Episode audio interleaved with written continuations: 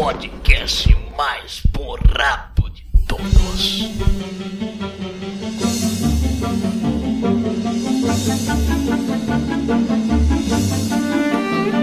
Eu sou o Daniel e Patrick Jane, eu sou a sua bitch. Caralho, cara. Caraca. Aqui é Luiz Nazi e Elementar é o caralho, seu filho da puta. Caralho, é o Xerox Pistola. Sherlock Pistola. né? Aqui é o Vinícius e o mundo está cheio de coisas óbvias que ninguém jamais observa. Eu sou Raul Martins e uma vez eliminado o impossível que restar, não importa o quão improvável seja, deve ser a verdade. Caraca. Na Sherlock. edição eu entendo o que ele falou aí. Tem que, é, tem que escutar de novo aí pra pegar. Aqui é o Bruno e tempo de reação é um fator importante. Então, é. Como é que é mesmo? Pá, Caralho, esqueci, peraí. Que É merda. bom, Vai pode ser isso mesmo. cara. Fechou ser essa. essa? Tempo de reação é um fator importante aqui. Portanto, preste atenção e responda o mais rápido que você puder. Sabem de, de, de qual, qual é esse filme, né? Avisa aí o Ah, nosso esse aí. incauto ouvinte aí, por favor. Blade Runner, né? Claro. Que a gente vai lançar uma outra Ó, já polêmica vai sobre come- Blade Já Runner. começou errado tua frase já aí, mas tudo bem, vamos deixar essa polêmica pro meio do cast. Isso, vamos deixar Até a porque polêmica. Blade veneno. Runner é o filme de um caçador de androides. Exatamente. Também. Detetive caçador de androides. Porque ele investiga, ele investiga antes de sair dando porrada. Então, é um detetive. E- Muito bem, meus amigos, sejam bem-vindos ao TarjaCast, o podcast do site tarjanerd.com.br. E hoje estamos aqui reunidos ao lado de um corpo no chão, segurando nossas lupas para falarmos de detetives. Exatamente, vamos falar desse clássico personagem da vida real e também, né, da ficção, né, que está sempre atrás aí, de um mistério para solucionar. Vamos falar do arquétipo, dos autores, dos clichês e das histórias mais marcantes dos detetives. E para isso também estamos contando aqui na mesa com a participação do mais novo autor de histórias de detetives, né, Raul Martins, que está prestes a lançar o seu A Cabeça do Embaixador, que está em financiamento coletivo pelo Kikante. Né, Raul? Exatamente, meu caro Daniel. Falou com precisão. Então a gente vai explicar melhor tudo isso aqui logo depois dos e-mails. Show de bola.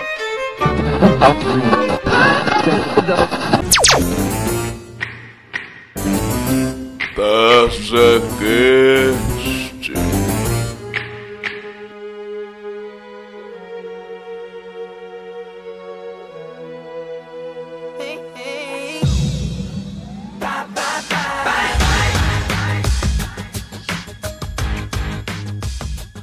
Olá, queridos amigos! Aqui é o Daniel do Tajaned. Estamos aqui para mais, le... mais uma leitura. Estou aqui escutando em sync e vou ler aqui a leitura de e-mails com meu amigo Bruno. Oi, oi, pessoal. Tamo aí de novo aí pra leitura de e-mails aí. Pô, você você gos- gostou da imitação aí, Bruno? Você viu? Cara, ficou bem convincente, cara. Com a trilha sonora do N5, então, pô, ficou. O nosso host aí teve alguns problemas digestivos e não pôde comparecer aqui na leitura de e-mails. E eu e o Bruno tomamos aqui, fizemos a revolução. Dominamos aqui pela primeira vez. Não temos o Daniel aqui na leitura, olha que bonito. É isso aí. Destronar o host. Eu sei, mas vamos lá, cara. O Bruno, aqui nessa no- antes de começar aqui a nossa querida leitura de e-mails aí do referente aí ao nosso TajaCast 70, que na verdade não tem nenhum e-mail, né, pro TajaCast 70, mas tem pros outros minicasts da casa aí. O que, eu fiquei sabendo que tem um Kikante aí, um projeto do Raul, Bruno. É isso aí, rapaz. O nosso amigo Raul, melhor Tarjacaster, tá, é, tá lançando aí o segundo livro dele, que é uma história de detetive intitulada A Cabeça do, A Cabeça do Embaixador. E que vai estar saindo aí, e é aquele esquema de crowdfunding, né? Que está sendo aí encabeçado pelo Kikante, que é o site lá que você dá uma acessada, e aí vai estar o link aí disposto aí para você, você acessa lá, e aí você escolhe o valor que você quer doar, né? Você pode doar de 5 reais, 10 reais, 20 reais, e a partir de 35 reais você ganha um livro autografado por ele, né? Autografado aí pelo melhor Tarjacaster. E se você tiver assim com aquele coração generoso, tiver numa situação financeira confortável, e você quiser doar mais, você pode ganhar um prêmio que é o livro autografado do Raul, né, com a foto dele de com um nude inédito dele, né, se você Um nude? Quiser. Inédito.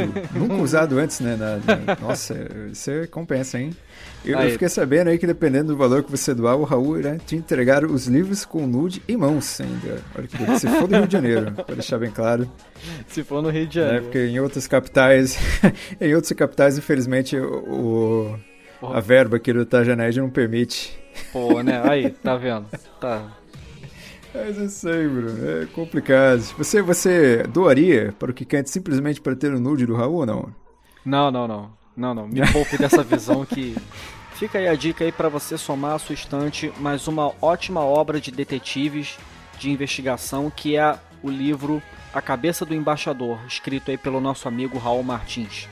Então, fica a dica aí. Um abraço. Isso, mas os recadinhos aqui que o nosso querido síndico pediu para avisar não terminaram. Porque este é o primeiro cast, é o cast oficial aí, em que teremos a oportunidade aí de divulgar o nosso projeto aí do Padrinho. É padrinho, é padrinho. Aqueles- Padrinho. É o padrinho? É o padrinho, ó. Não sei nem falar aqui, que merda.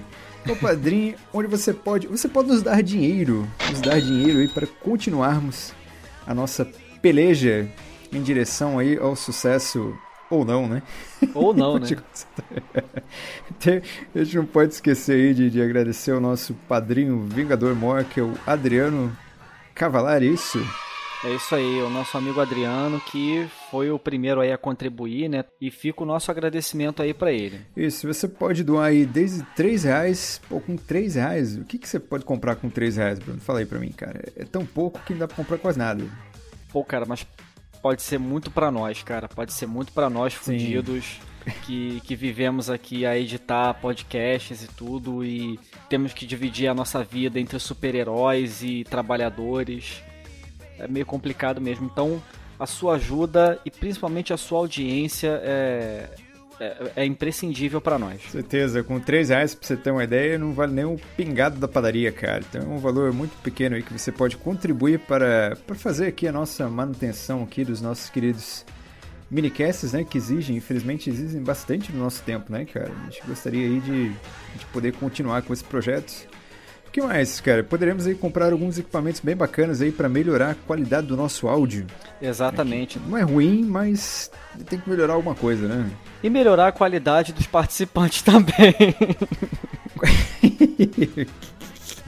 É verdade. Essa foi escrota. Foi, não, mas tá, tá valendo. Dá pra melhorar aí, dá pra contratar um participante profissional. Mas é isso aí, cara. E se você é ouvinte, você escuta aqui o nosso querido TajaCast, não esqueça de divulgar a palavra e espalhar para aquele seu amiguinho que, que escuta podcasts. Mostra lá o TajaCast pra ele que a gente vai ficar muito feliz. Ou TajaCast ou qualquer outro produto da casa aí. Apresenta o site pra ele de uma vez só, que ele vai ficar muito feliz, né? Faltou aquela dramatização do Raul, né? Imitando voz de criança. Que que é podcast? Ah, não conheço. Ah, escute o Tarja Cast. Você não vai se arrepender, você vai se divertir muito. Faltou ele com aquela voz de, de criança, assim. aquela criança chata que Faltou, quer né? conhecer tudo, que pergunta tudo. Então, por aí. É, por aí mesmo, né? E, né, avisa aquele seu amiguinho lá que você sabe jogar LOL, né, cara? Sai dessa porra desse LOL aí e vai, né, escutar um podcast aí que você vai ser muito feliz, né, cara? É, então você parar joga de LOL, Bruno? Não, não jogo não. Mas, não. cara, eu já, eu, eu já trombei na rua diversas vezes com o pessoal caçando Pokémon. Saindo do trem, assim, o pessoal saindo do trem. Cara, é bizarro. Aí a pessoa não, não olha onde tá pisando, aí você vai tentar passar e ela desvia pro mesmo lado que você. Bum! Aí só tromba quando o celular mexe.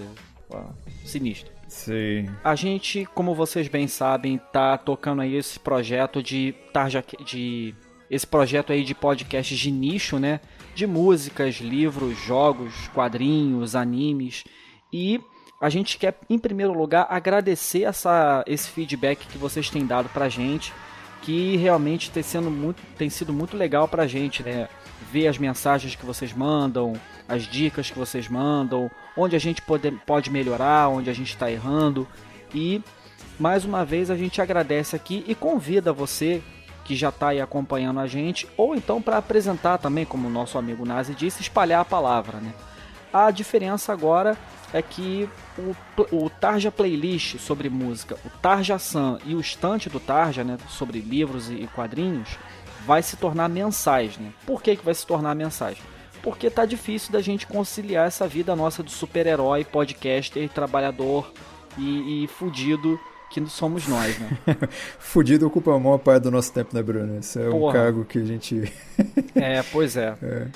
E no caso, vai é, é, esses minicasts vão se tornar mensagem, né? Mas ainda assim vão ser feitos com todo carinho, com todo amor para vocês aí, para vocês terem acesso a um bom conteúdo, né? E aí, se você quiser assinar o nosso feed, você pode procurar aí em qualquer agregador de podcast, né? O Podcast Addict, o iTunes, e procurar lá, Tarja Nerd, que sempre que pintar alguma novidadezinha, vai lá, tem, vai pintar um, uma, um- uma notificaçãozinha lá para você, para você dar uma conferida. Pode crer, né? Seu celular vibrará e você saberá que o Taja Nerd lançou mais um podcast inédito, certo? A gente chegou a lançar quase três podcasts por semana aí, Bruno. Acho que até mais, né? Por aí, cara. Acho que foi por aí. Produção a larga escala aí, cara. Mas vamos lá. E, né, se você chegou até aqui e não quer escutar a leitura de e-mails, vá para. dire- Pule diretamente para 23 minutos e 25 segundos.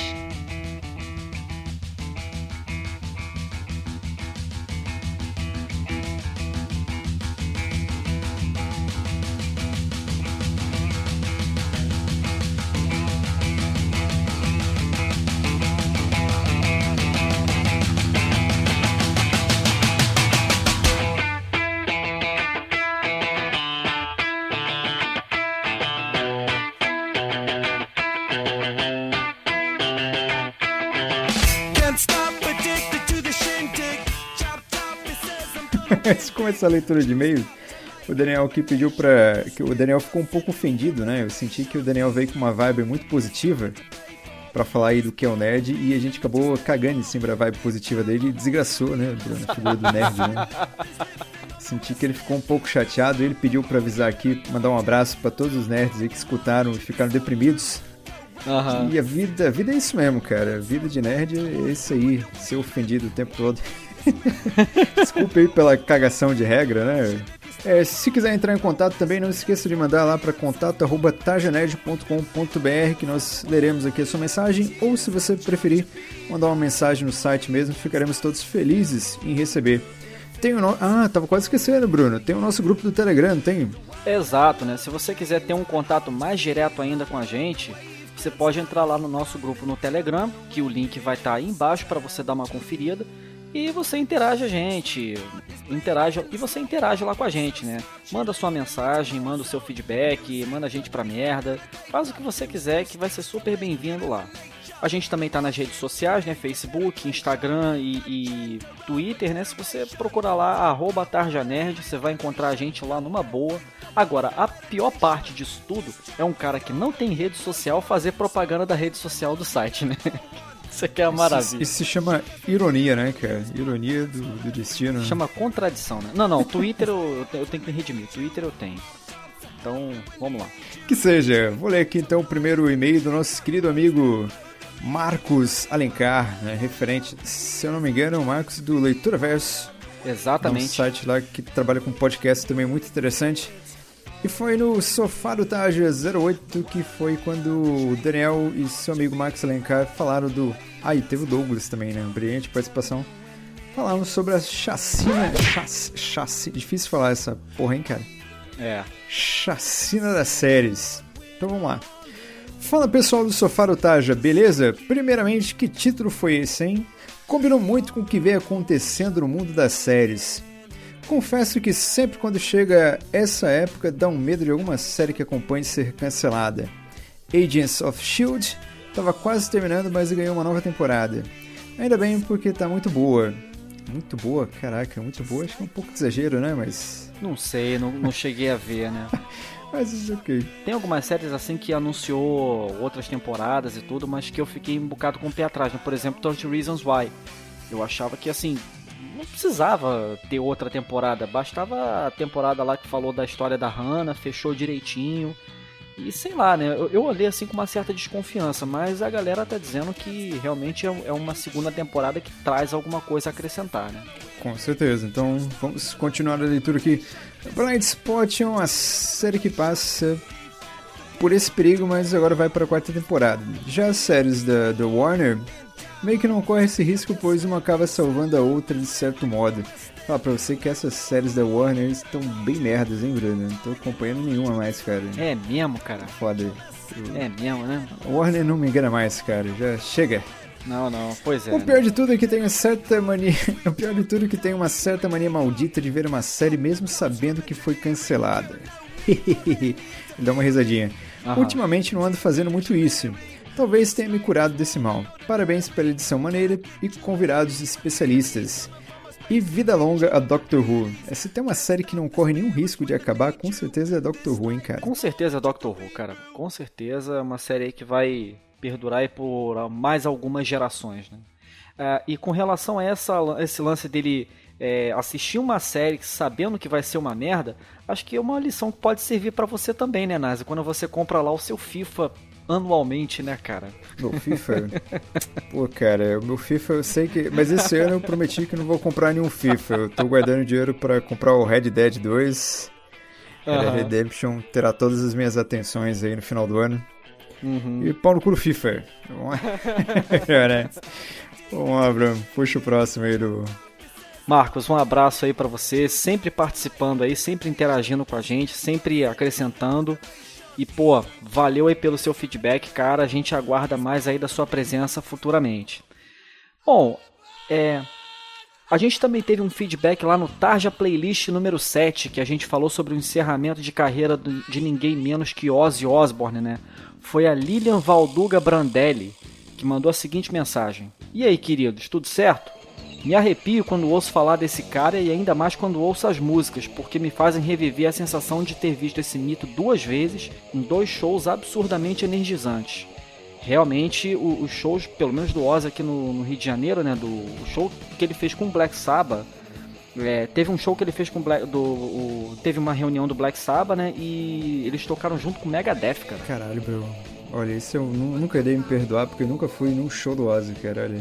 Pô, cara, aí foi muito maneiro. Foi no disco. Foi, foi no lançamento do disco 13, em 2013, e depois teve uma outra, né? Que, que foi, foi acho que em 2015.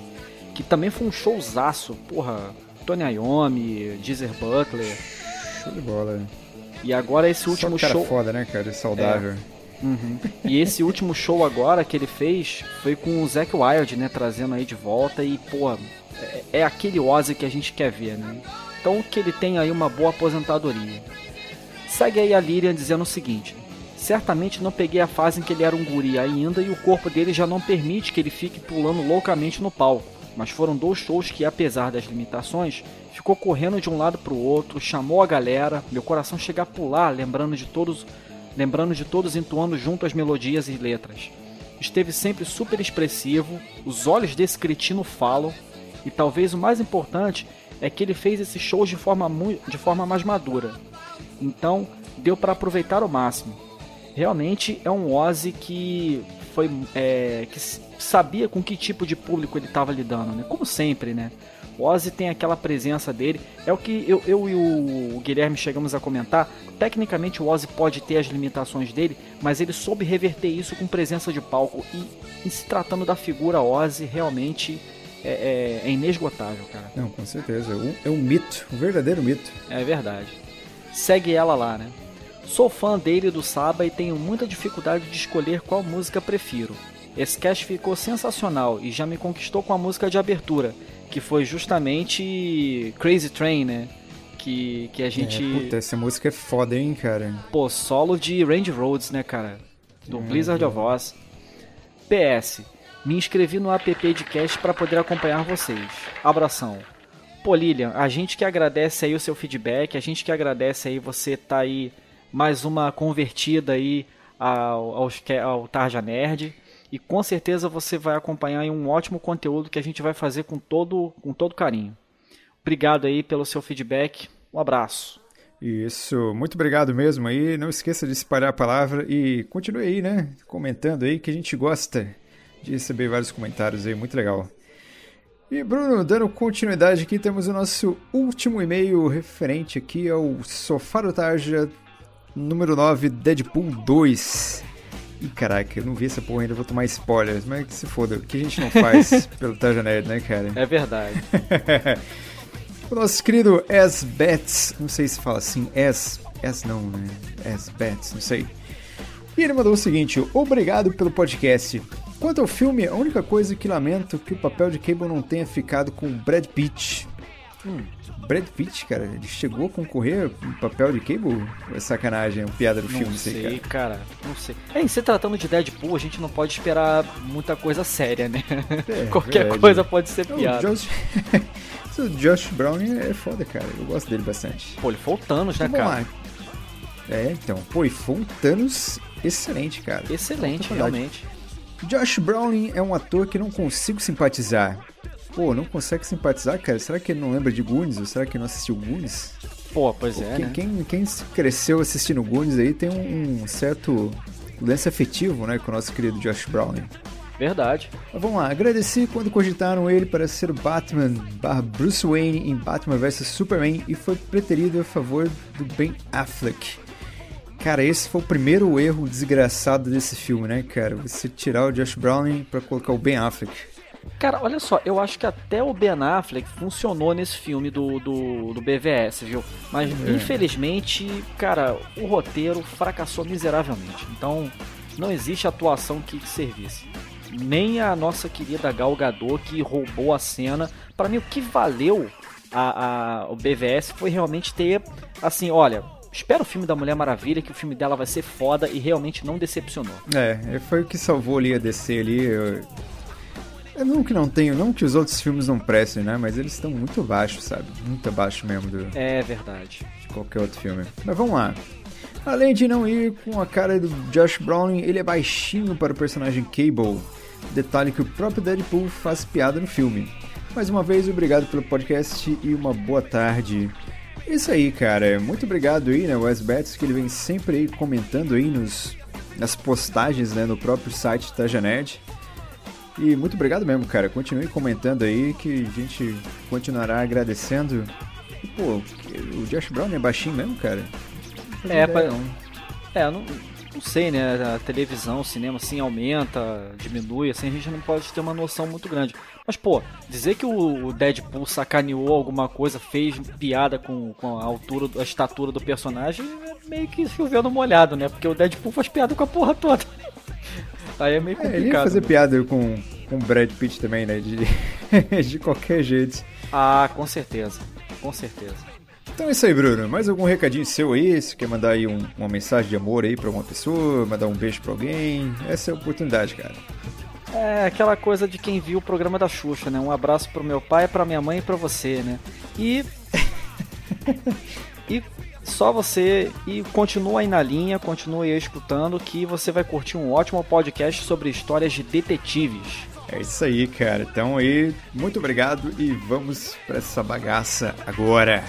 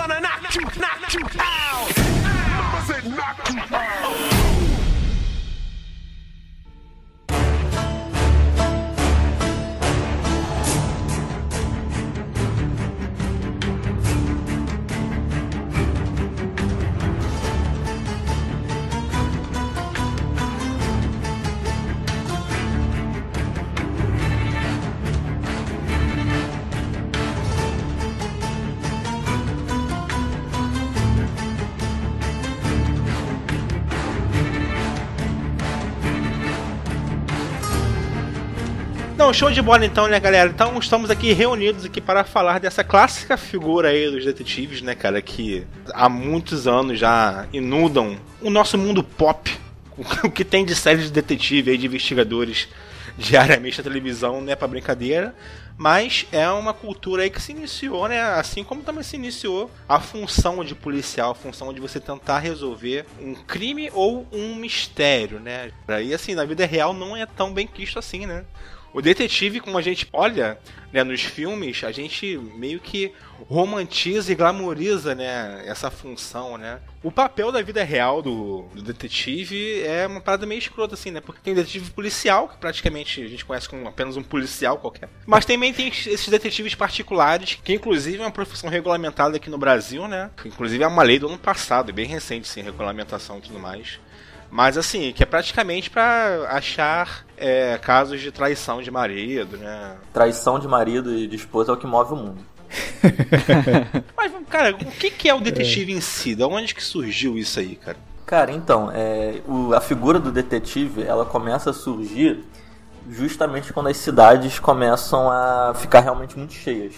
Porque quando a gente ainda estava, digamos, na transição do mundo moderno para o mundo contemporâneo, a gente já tinha cidades, mas não existia definição clara do que era polícia. O exército, ele funcionava tanto nas fronteiras quanto dentro das cidades. Então, se você tinha algum crime ou qualquer coisa do tipo, quem resolvia isso eram soldados.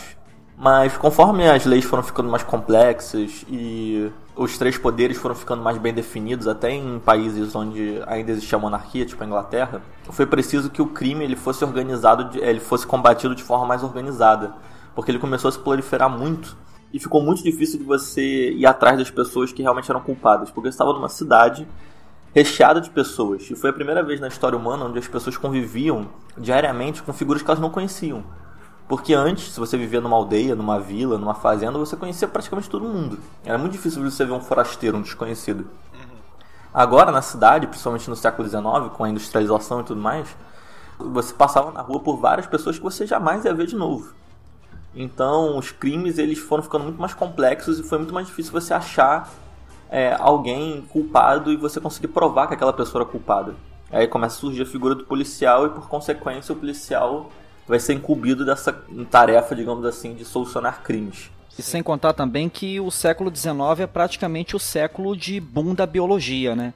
Todas aquelas descobertas sobre o funcionamento do corpo humano, sobre a reação do corpo humano a determinadas substâncias, é, é, como detectar, por exemplo, é, a- a- o modo como uma pessoa morreu, é, a hora em que uma pessoa morreu, tudo isso começou a pipocar no século XIX, né? Então, ao mesmo tempo que surge a figura do investigador, surge também o, o- o método, né? O aparelhamento científico que ele vai usar para as investigações, né?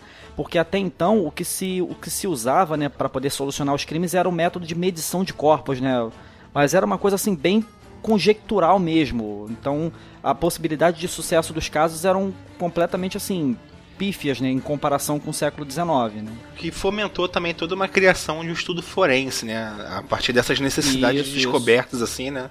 Foi meio que direcionando para isso também, né? Esse estudo de forense e tudo mais, assim, né? Mas é o seguinte, a gente tem que também separar o policial, né?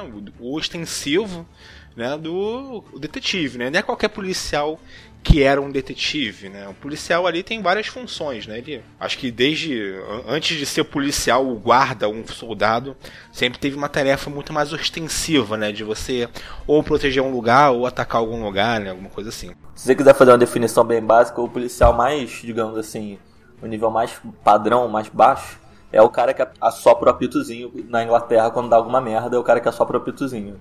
E o nível mais alto é o cara que chega e passa por debaixo daquela faixa amarela de polícia sem pedir permissão pra ninguém. São os dois extremos do, do mundo dos policiais. Então, mas vamos lá. Aqui, a gente vai se prender ao, ao universo do detetive, mas aqui o detetive policial também ou só o detetive fora da, da corporação? Isso Não, tem que ter o bem. detetive policial também, porque tem muitos. Tem que ter policial também, né? É, detetive é uma coisa que abrange tudo, né? Assim, eu- eu tava vendo assim, porra, vem cá, o detetive é aquela pessoa que investiga, seja, né, contratado, autônomo, seja policial. E investiga o quê? O que é essa investigação? Por exemplo, tem uma série recente que saiu na Netflix agora, O Alienista, Pô, né? foda essa série, hein, cara. É, que mostra um- uma série de investigação, né? Mas nenhum dos dois personagens são policiais e nem detetives, assim, eles são curiosos, sabe? Mas ser só curioso também aí é complicado, porque se for só curiosidade, a vizinha aqui cá pode ser detetive também? Pessoa curiosa, desocupada? É. Eu acho que a diferença que a gente tem que fazer é entre detetive como profissão e histórias de detetive, né? Em histórias de detetive, acho que o cara não precisa ter como profissão detetive. Ele pode ser um investigador. Exatamente. Só, eu acho que assim, o que caracteriza o, as histórias de detetive é o cara ter um mistério diante dele e ele elaborar métodos, etapas racionais de dedução, indução, é, coleta de dados, coleta de provas, para poder chegar a, a, uma conclusão e resolver um mistério. Então, eu acho que assim, é, o termo história de detetive jogou nessas, nessas histórias investiga investigativas um, uma categoria que nem sempre é exatamente um detetive, né? Eu acho que é essa a nossa confusão, né? Mas eu acho que é o seguinte, as histórias de detetive pressupõem isso. Pressupõem um mistério e um método para poder tentar resolvê-lo, né? Ah, então temos um ponto aí. Então, independente de, de se é profissional ou não, tem que ter um mistério aí. Exatamente. É, tem Até... que solucionar algum mistério. Tem então, que rolar é, uma descoberta, assim, né? Tá Cara, exatamente. Porque assim, se a gente for bem chato, bem chato, detetive é um cargo dentro da polícia em que você precisa, digamos, ser. É, alguém tem que nomear você esse cargo.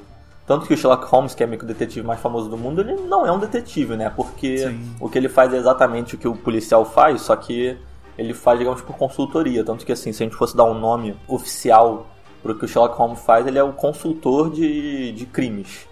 E havia uma briguinha né, entre, o, entre a Scotland Yard e o Sherlock Holmes, né? Que ele chegava, porra, lá vem esse cara fazer o trabalho da polícia de novo, né? Frequentemente acontece isso. A maioria das histórias de detetive, assim, o detetive é o famoso abusado. É o cara que chega e quer resolver a parada e tal, e resolve na, na primeiro que a polícia. Geralmente é isso. É, o clichêzão. Não, eu, eu, eu, acredito que as histórias detetives mais contemporâneas, por exemplo, elas se passam muito com comuns, assim.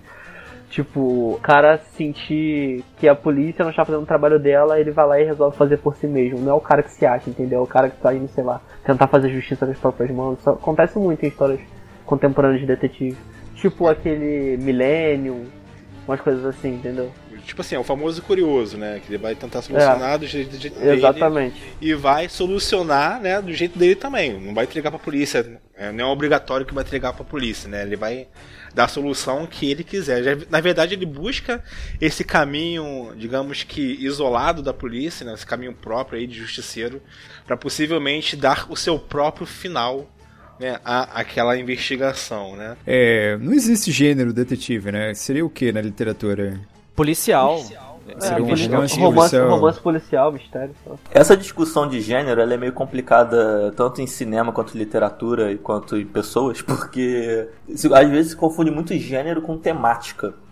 Às vezes eu fico pensando muito sobre isso, assim quando o tema é detetive, mas não necessariamente o gênero é Sim. detetive, sabe? Isso pode ser meio confuso às vezes. Tipo uhum. assim, o cara pode ser um detetive dentro é. de um mundo de zumbi. Aí é um filme de gênero de zumbi, mas é um tema de detetive. Ah, né? sim, Ué, certo, até certo. você ter uma história de detetive que tem um, um, todo o gênero dela, todo o ar, toda a parada que ela passa é de terror, só que é uma investigação de um caso, só que é alguma coisa muito macabra e muito assustadora. Então, tipo, acaba sendo uma história de terror, mas é, a temática talvez seja detetive. Então, assim, isso às vezes se confunde. Histórias Lovecraftianas, por exemplo, acontece muito isso. Do cara descobrir uma informação que ele quer ir atrás, ele investiga, então tem um processo investigativo ali, tem, com etapas racionais e tal, e no geral são definidas como histórias de horror e tal.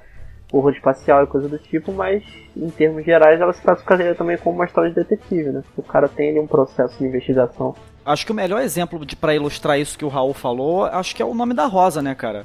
Porque é uma investigação feita por um frei franciscano que tem lá a parafernália dele e, pô, a investigação que se dá no mosteiro do século XIV. Então acho que isso quebra qualquer é, é, paradigma, assim, né? Eu acho que. Inclusive Rosa... quebra o próprio paradigma de que detetive nasceu no século XIX, né?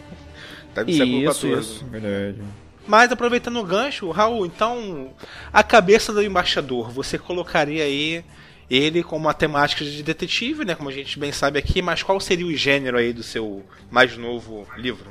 Então, esse primeiro livro, ele eu acho que ele é tanto gênero quanto a temática. É, de, é bem de detetive, assim. Só que eu não quis que ele fosse só isso, porque basicamente eu acho um resumo rápido aqui, uma sinopse.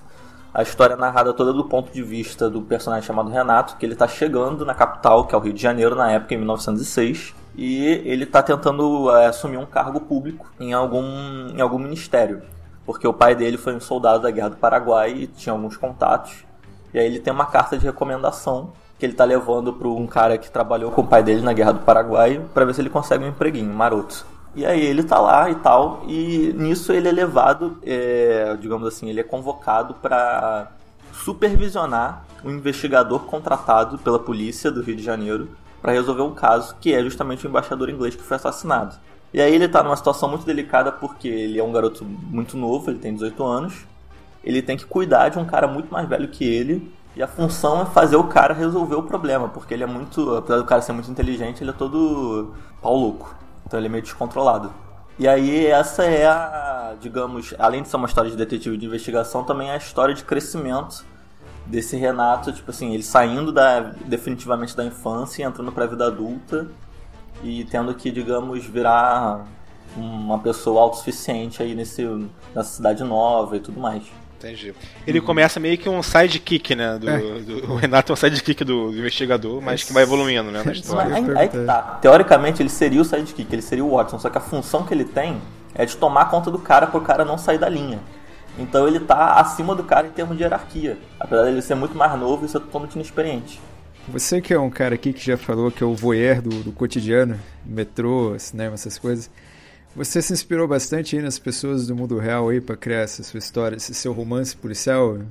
Cara, então, é porque esse livro tem uma história diferente, porque eu cri... eu terminei ele a partir dos rascunhos que eu achei é, do livro que meu pai tentou escrever, mas nunca terminou. Então tinha muitos personagens que estavam meio que semi-prontos, assim. E, mas o que eu fiz, basicamente, é porque, assim, no rascunho original, era uma coisa bem copy e cola do Sherlock Holmes e Watson. Então o Renato era bem a posição do Watson, e o Wagner, que é o, meio que o detetive, né, ele é o típico Sherlock, assim.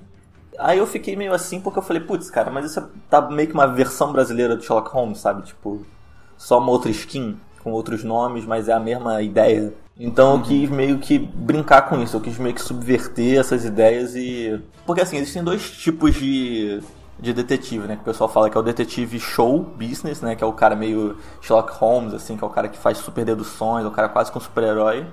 E tem o detetive da linha, da linha noir, né? Que são os caras que às vezes, porra, enfiam uma porrada em alguém pra conseguir uma informação. Às vezes, necessariamente, o cara não é inteligente.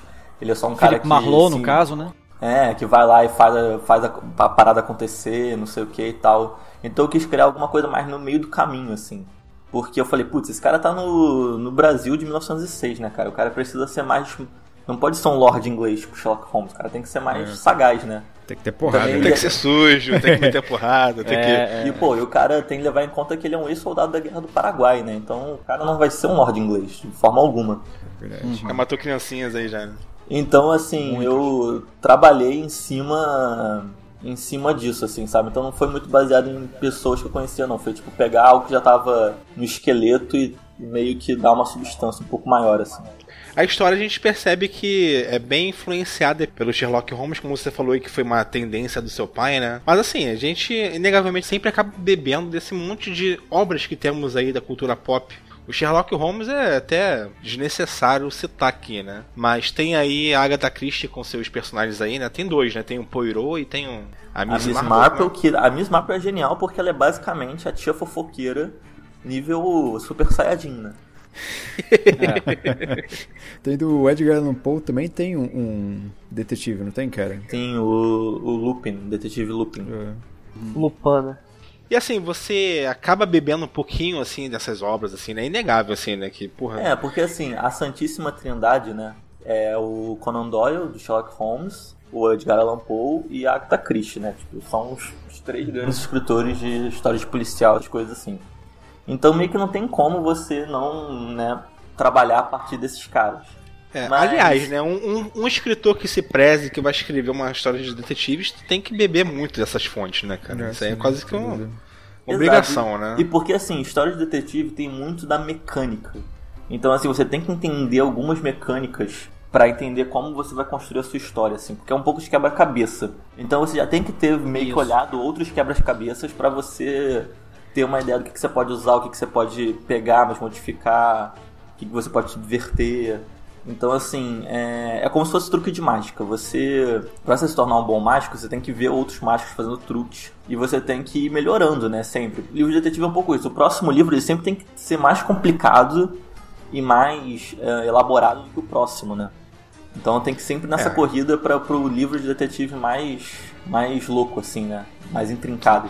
É, às vezes isso é até um- uma armadilha que muitas pessoas caem aí, né? Que acabam poder fazer cada vez uma obra mais evoluída, com um mistério cada vez maior. Então, por isso que eu quis é, fugir um pouco disso, justamente com a figura do Renato, e ao mesmo tempo ser a história, se isso se eu conseguir transformar isso numa série de livros, né?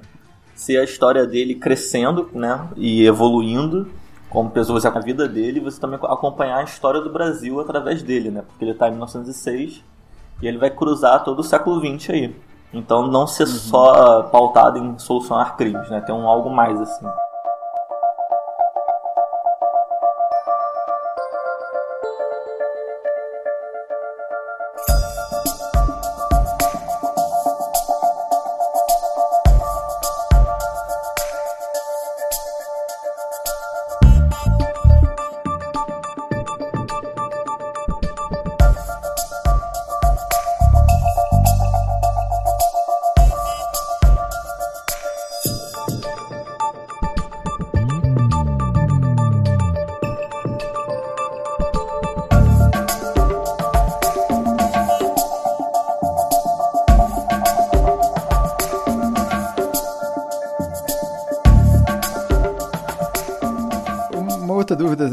Que de onde que surgiu essa ideia, esse estereótipo de que o mordomo é sempre um, um dos assassinos, né? sabe? Cara, isso é Christie, porque tem muitos livros dela ah, que tem essa solução no final, assim. Então isso foi meio que um clichê meio que implantado por ela. E quando ela era muito adaptada pro teatro, é, isso assim ficou muito enraizado no inconsciente popular. Aproveitando essa pergunta aí, essa resposta, o que, que realmente caracteriza né, uma história de detetive? A gente já comentou aqui que tem que ter um- uma, é uma pessoa que vai ser o detetive, que vai solucionar um mistério, e tem que ter um mistério para ser solucionado, né? Mas a gente vê aí, cara, que tem muitas coisas bem. É, quase que um formato, né? Para algumas histórias de detetive, né? Que muitas. Acho que mais nas séries que acabam usando muito, assim, né? Repetição. Mais do que até em livros, né? Que geralmente começa aquele episódio com a pessoa morta ali. Aparece lá, ou ela morrendo, ou já aparece já morta, descobrindo o corpo dela. Do nada chamam a equipe da, lá de investigação. É, basicamente é isso, né? E aí a gente vai mudando esse for um, detetive mais glamourizado, como é o Sherlock Holmes, que vai chegar e começar a deduzir tudo da mente, e um detetive mais, como a gente falou aqui anteriormente também, no ar, vai chegar e com aquele chapeuzinho lá, com sobretudo, vai começar a solucionar o caso através de perguntas e anotações naquele caderninho, né? Eu acho que tem duas, como é que eu vou dizer assim, duas linhas mais clássicas assim, só que às vezes elas se misturam muito, mas que é basicamente o, os livros e histórias sobre quem foi, que é descobrir quem foi que matou, que é o mais clássico. E geralmente quando as pessoas pensam em história de detetive, elas pensam nisso, né? O Cabeça do Embaixador é um tipo de livro de quem foi. Mas é, também tem muitas histórias sobre rastreamento, que é assim, quem roubou a peça X? Ou às vezes você até tem histórias de quem foi, ou seja, quem foi que matou, mas você tem que rastrear essa pessoa. Então não é aquela parada clássica de ter os culpados ali em volta e você tem que descobrir dentre eles quem, quem é o cara que é o assassino. Às vezes você tem que ir atrás do assassino por aí, sabe? Você tem que ir indo atra- é como se fosse um rastro mesmo. O cara vai deixando pistas e você vai indo atrás. Geralmente histórias que são assim são de serial killer. O serial killer ele nunca tá no hall dos culpados ali, do- dos, dos suspeitos. Geralmente o serial killer ele tá em algum canto escondido e o cara vai pegando as pistas e vai tentando ir atrás dele. Cabeça do Embaixador, por exemplo, mistura as duas coisas. É uma história de você descobrir quem foi que matou o cara, mas não tem uma lista de suspeitos pra eles ficarem interroga- interrogando e tudo mais, entendeu? Eles têm que ir atrás do cara no meio da cidade. E até pro, pro leitor também suspeitar, né, de quem que seja, né? Sempre vai aparecer assim, o assassino é sempre o cara que menos aparece, é o cara esquisito, ou é o cara por quem você não dá nada. É, sempre, é geralmente isso, né? Pois é, que história de detetive, isso é uma das coisas que mais capta o espectador, né?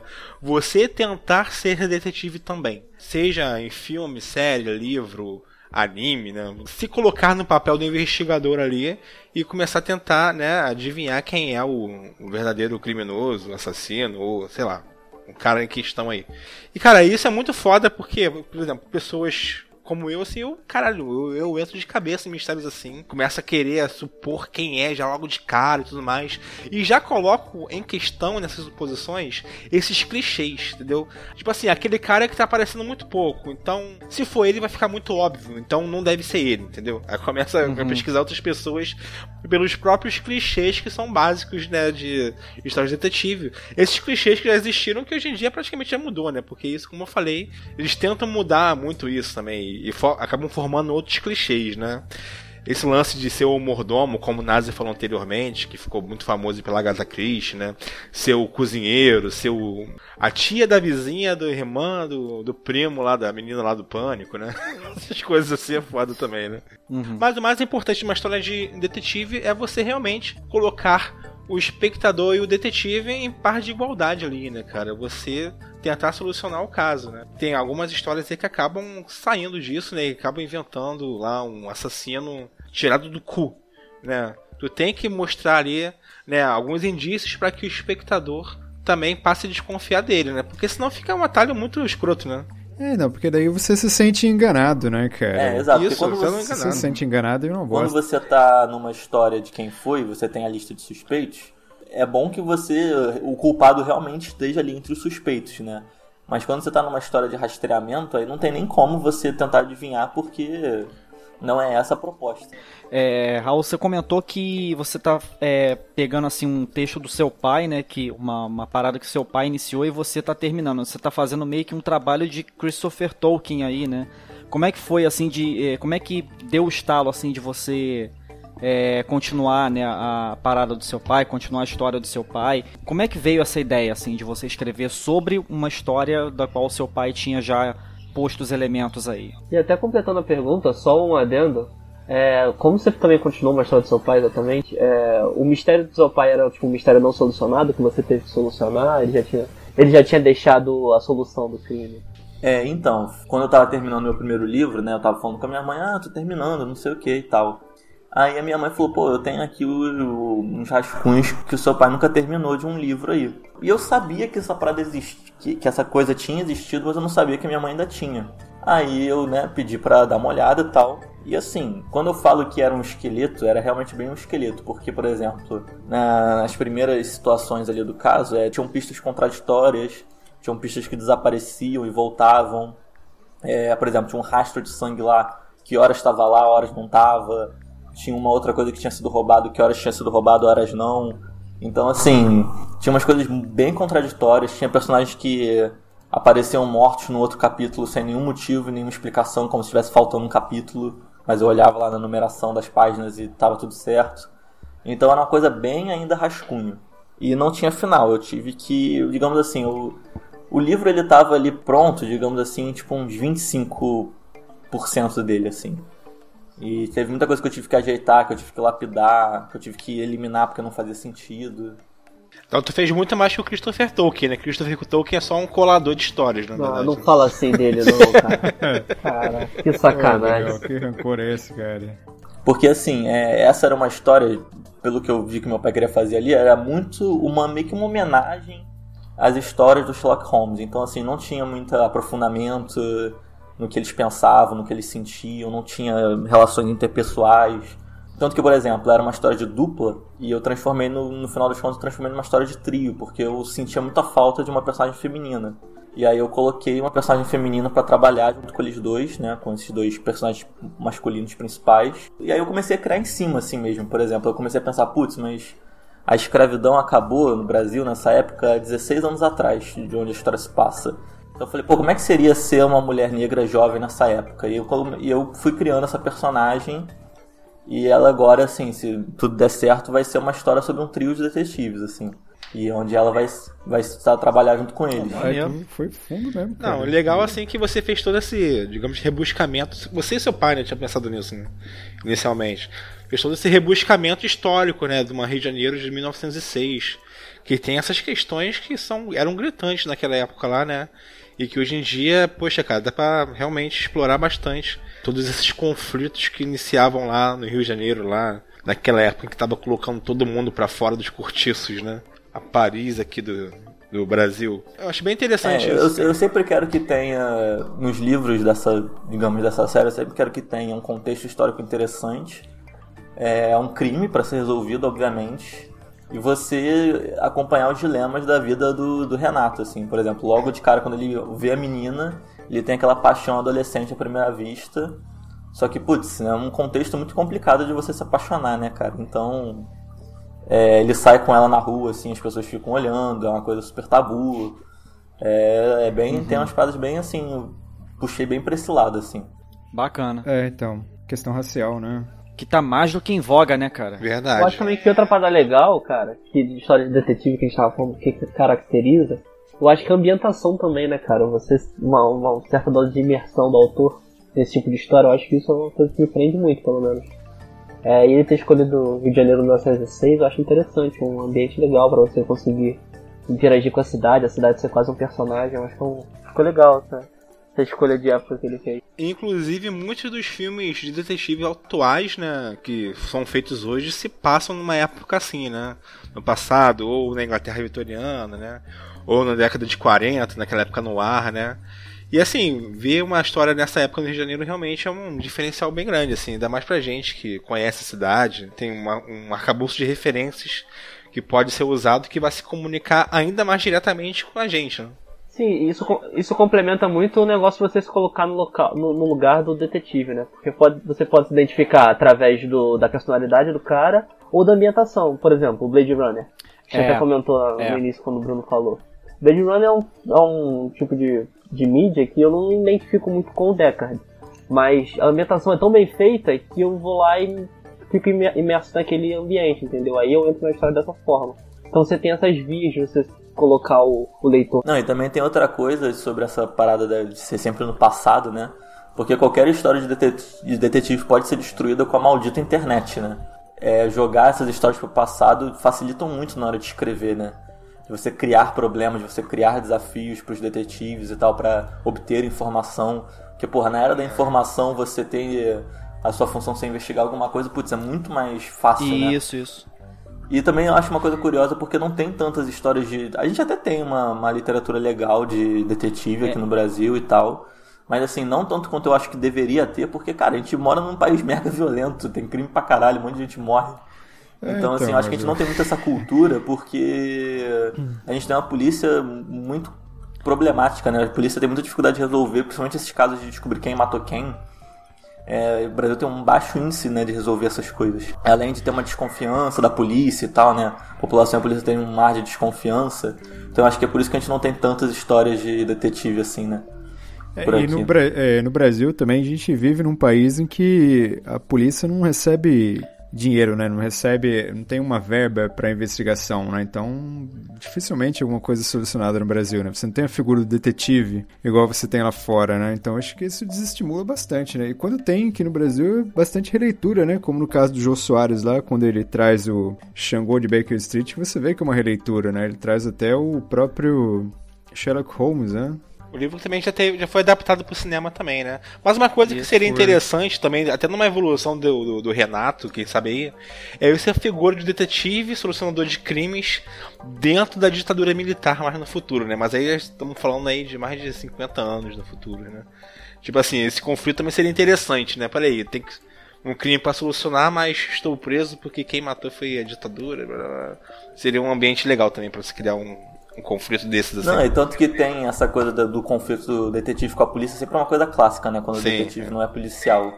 E aí tem uma situação que o, o Wagner chega lá com o Renato pra ver a cena do crime e os policia e a polícia do Rio de Janeiro, né, a polícia da cidade foi lá e limpou a cena do crime, passou, mandou esfregar porque tava com cheiro ruim do cadáver e mandou tirar o cadáver, mexeu, mandou limpar o sangue. E aí o Wagner chega lá e fica full pistola, né, cara, porque fudeu toda a investigação. E aí, e assim, os caras ficam meio que olhando pra ele com uma cara meio assim de, de foda-se, porque era uma época que não tinha essa mentalidade, né, de a ciência vai resolver esse crime, né, a dedução lógica, era uma coisa meio. A violência é tão corriqueira que os caras nem, nem pensam muito nisso, né, cara? Cara, eu acho engraçado eu falando aqui no, em Renato, Wagner como personagens. é muito interessante isso, como a gente tá tão acostumado a beber isso de obras lá de fora, né? A gente tá sempre esperando um, um sobrenome rebuscado, um Holmes, um Patrick Jane, né? Um Poirot. É verdade. Né? A gente lidar com esses nomes é traz não só um estranhamento, mas uma curiosidade também, assim, de, porra, ele, tá, ele é um cara como a gente, assim, né? Bruno, Daniel, Wagner. O famoso brasileirinho. Aí, Brasileirinho, brasileirinho. tipo Renato Santos.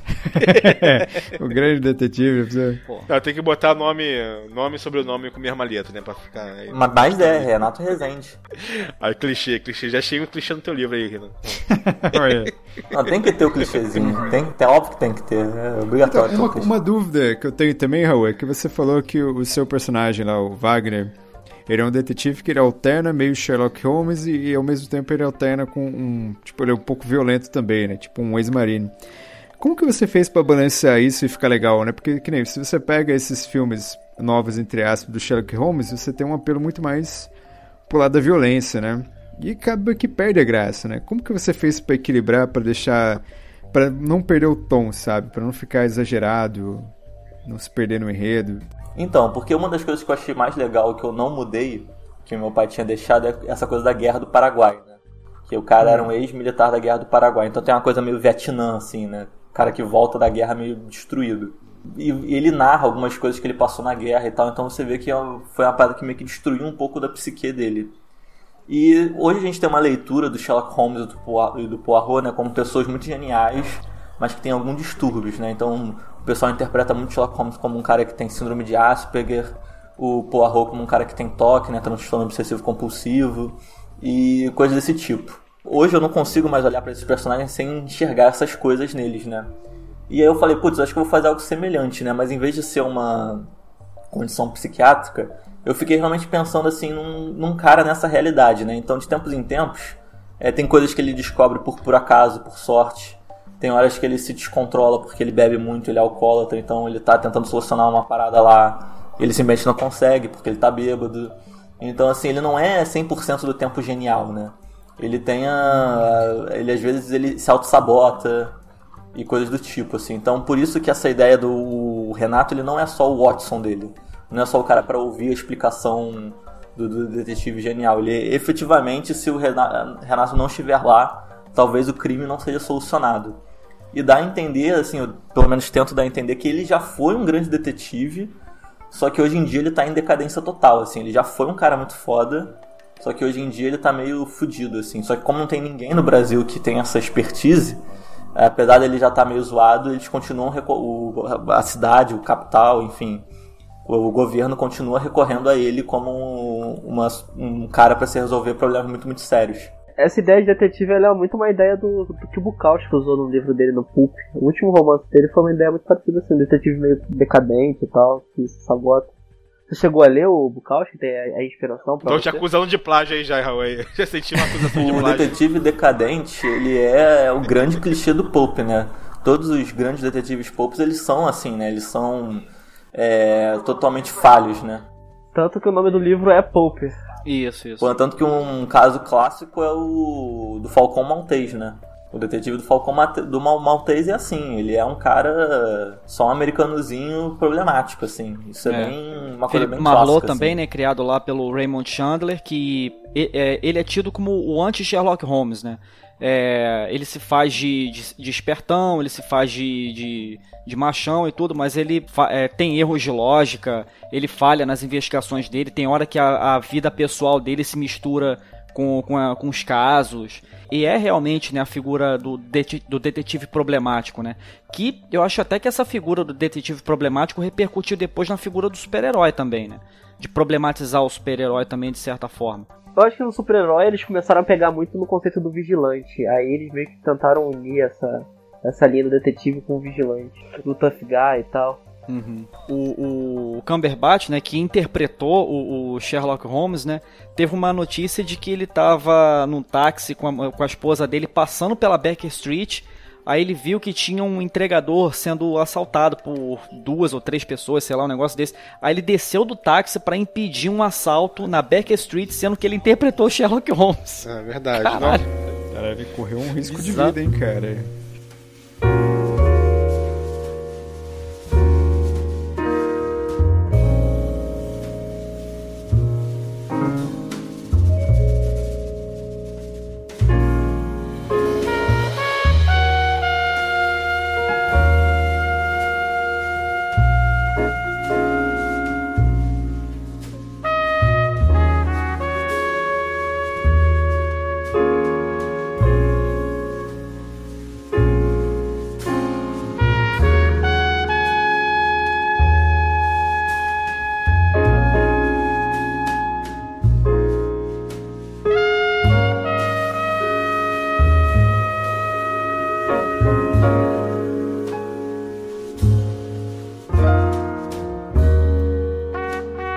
É o seguinte, né, cara? A gente falou aqui lá de geralmente buscar umas ambientações do passado, até para poder limitar as possibilidades do detetive, né? Uma história que não utiliza isso e explora até a modernidade para poder né, usar como atributos ali do detetive é o próprio Sherlock Holmes do Cumberbatch, né? Isso. Ali é perfeitamente, né? Toda a questão. Tudo bem que ele é um cara super fodão que faz conexões que ninguém entende, um cara super detalhista que repara. Engraçado que a, a série tem uma linguagem engraçada porque a série já vai mostrando o que ele vai reparando naquele momento, assim. as- Escreve pro espectador o que, que ele tá reparando naquela cena, né? Acho isso muito engraçado. Mas assim, consegue aliar bem também a modernidade, assim, dos dias atuais com uma história de detetive. Vocês chegaram a saber de, de uma história que tinha da sobrinha do Sherlock Holmes, a Shirley Holmes? Ah, cara, nunca ouvi falar disso. Caraca, cara, essa daí é obscuro pra caralho. É, teve, um- teve uma série há, um- há uns anos atrás, não sei se agora se foi década de 90, mas tinha a série da Shirley Holmes, né? Que ela era meio que. é, acho que era neta do Sherlock Holmes. Ela tinha um cachorro chamado Watson.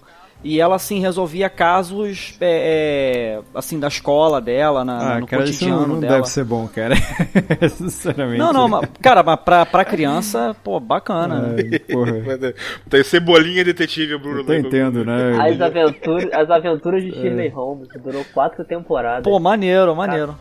Mal posso esperar pra baixar. Porra. Mas aí podemos começar a entrar aqui nas nossas obras icônicas de detetives aí, né, cara? Coisas que nos influenciam até hoje aí, né? Filmes, livros, séries, né? Cara, é praticamente inesgotável a criatividade em cima dessa temática de detetive aí, né? Nas obras da cultura pop. E temos obras para dar e vender aí, né? Eu acho que a gente pode começar aí pelo a tríade que a gente já citou aqui anteriormente, né? Arthur Conan Doyle, a Agatha Christie e o Edgar Allan Poe aí, né? Com uma trinidade de autores de livros icônicos aí de detetives.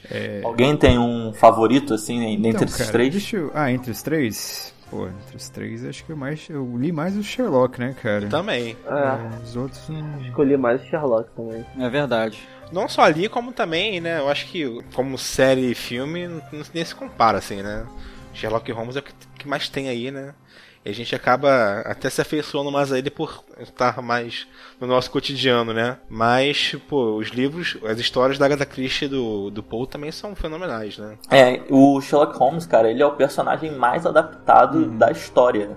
Assim, mais do que Jesus Cristo, mais do que o Batman. É uma parada impressionante, assim. Que trindade que você formou aí, cara? Você formou Sherlock Holmes, Jesus Cristo e Batman na mesma frase.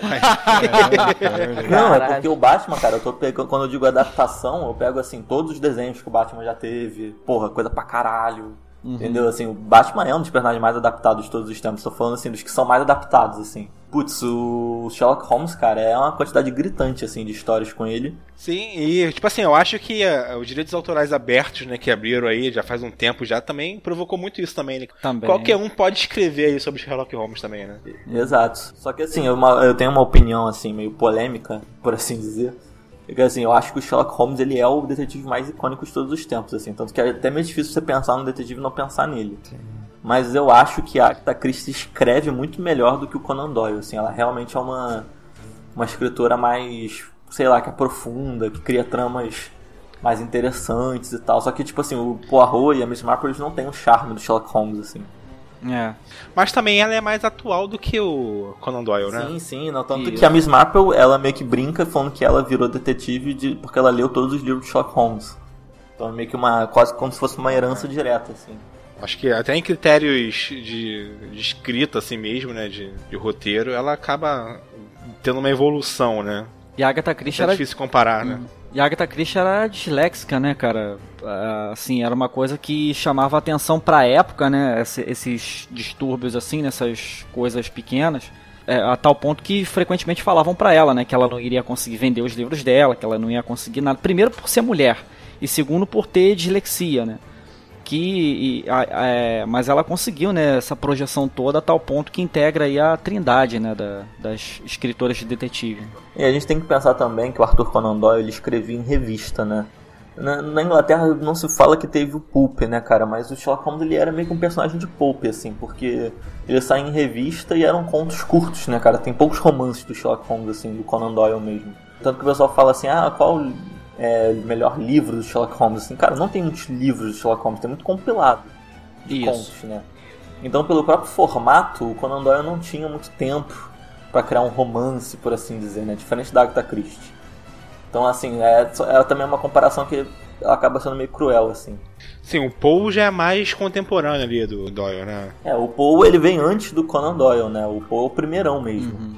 E ele, só que o Poe ele tinha uma mentalidade assim que ele, ele estudava muito a literatura e ele tinha uma ideia que tanto os poemas quanto os, é, histórias assim de mistério e tal, elas tinham que ser curtas, por você ler numa sentada só. Então você lê de uma vez só, porque ele achava que você ler essas histórias de forma muito prolongada é, ia tirar a parte do, da imersão delas. Então ele fazia histórias propositalmente curtas. E ele bebeu muito daquela fonte do- dos poetas neorromânticos do século do final do século XIX, né? Lord Byron, é, aqueles escritores sombrios mesmo, né? Então o- o- as, as tramas do Edgar Allan Poe eram carregadas assim de, de elementos assim até que flertavam com o terror, né? De certo modo. Sim, mas eu acho engraçado que tipo na época ainda não tinha essa ideia do detetive, né, de literatura de detetive. Então as- essas histórias dele eram vendidas como contos de raciocínio lógico. Nossa, caralho, que bizarro, né, cara? Eu lembro que vi uma série em que lá o, assa- o assassino era fã do Edgar Allan Poe e que, que, que perseguia ele era o Kevin Bacon. É bizarro. The Following. Certo, essa merda. The Cara, Hornet Channel. o, o piloto de- o piloto dessa série é sensacional, cara. Depois ela fica uma merda, mas o piloto é um absurdo. Não, é o piloto, muito bom. porra, aquela morte que acontece lá da pessoa. é- Caralho, é, essa série aqui tinha que terminar no piloto, é isso mesmo? É, exatamente. Porque depois fica, parece que o mundo todo faz parte da seita desse assassino aí. Ah, eu lembro que, que série é essa. Passou na Fox, É, não era? não, e tanto que você pensa assim, cara, se isso fosse um filme, seria um filme, porra, maravilhoso. Mas aí os caras querem esticar pra fazer não sei quantas temporadas, quantos, Não, não sei cara, quantos episódios. eu acho que dá. na primeira temporada já fica ruim já, depois do primeiro episódio. Então, dessa sim, mas é porque, tipo assim, é uma história que não é pra ser uma série, é pra ser um filme, sabe? É pra ser um início, meio e fim. Isso, É, isso. verdade. Isso é The Following, o nome da série? Isso, The Follow. É, puta. Não, não assiste não, Nazi, pelo amor de Deus. Não, não, não, eu. eu Não, Kevin... assista o piloto, Não, o piloto não. vale a pena. Mas assim, cara, fugindo, fugindo um pouco aí da tríade, até não tem muito o que discutir, cara, mas existem outros detetives aí que são muito marcantes na cultura pop, né? Eu gosto bastante do, do Douglas Adams, né? E eu gosto bastante do, do detetive que ele criou, né? Que é aquele, eu não sei falar, Dirk Gently, Dirk Gently, não sei. Em que ele tenta resolver as coisas assim de uma maneira meio holística, né? Como se todas as coisas fossem interligadas. E acaba tem uma pegada de humor, né? De, de Douglas Adams, como sempre. E é muito bom, cara, os livros dele. Eu gosto muito do que o do Bruno já tinha citado, né? Do, do Raymond Chandler, que é o cara que meio que cunhou esse arquétipo do detetive triste, noir, eu não sei o que, cara. Beberrão. Exato, que eu acho que é tipo, depois do detetive tipo Sherlock Holmes, cara, é o mais legal. Porque é aquela coisa de o cara que senta com um copo de uísque e fala, é, tá foda. Não sei o quê. E sempre entra uma mulher misteriosa, né? Na- no, no lugar lá onde ele trabalha, que tem aquelas persianas que fica fazendo tipo aquelas listrinhas de sombra e luz, sombra e luz, sabe? É, puta, eu acho E é uma época tenebrosa, assim, né, no mundo, né? Floresceu nessa época do pós-guerra, né? Então, é, essa coisa mais sisuda, mais deprimida, é, era bem presente, né? Na literatura, no cinema, de modo geral, né? E se tratando de, de detetives, assim, que fogem um bocado dessa tríade e que são, é, que, que realmente são bacanas, né? Que eu acho, é o que eu falei aqui no começo, né? Que foi o Frei Guilherme de Baskerville, né? Do Nome da Rosa interpretado aí pelo pelo Sean Connery. Cara, a, a, o, o Nome da Rosa foi um livro tão transgressor em se tratando de histórias de investigação que, assim, é, é, realmente é muito bacana, né? Porque, assim, é, envolve os dois, os dois pontos né, que o Raul destacou aqui. Primeiro, tem que se descobrir um assassino e tem que se descobrir um objeto que envolve esses assassinatos. Então, quer dizer, já tem duas linhas aí e a ambientação do, do, do Nome da Rosa faz toda a diferença também. Né? Você tem ali dois freis um frei, um frei franciscano e um frei dominicano, e essa diferença de ordem monástica traz questões bacanas, né? traz situações engraçadas. E assim, o, o, mosteiro e o labirinto, principalmente, são personagens do livro, né? Isso que eu, que eu acho bem bacana também, né? Ele, ele traz para uma outra época, para o século XIV, uma briga que acontece muito no século XIX, que é aquela briga da superstição contra a cientificidade. Porque no, no, no século XIV estava começando a, a, florescer pensadores é, que estavam começando ali a, a, pensar uma ciência mais rebuscada, né? diferente daquela ciência medieval. Né? Você tinha ali Jordano Bruno, você tinha ali o Francis Bacon, você estava começando ali uma cientificidade que, ele, que o, o Humberto Eco soube aproveitar para a história dele. Né? Eu acho isso bacana. É engraçado que você falou aí que são dois freis aí, né? um franciscano e dominicano.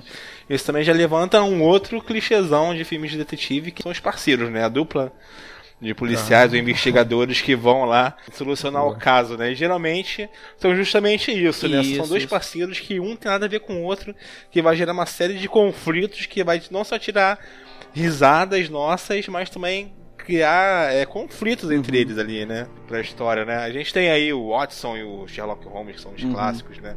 Porra, Batman e Robin, ah, eu é... achei que por um momento eu achei que você ia falar máquina mortífera aí, Daniel. máquina, máquina mortífera, também. Né?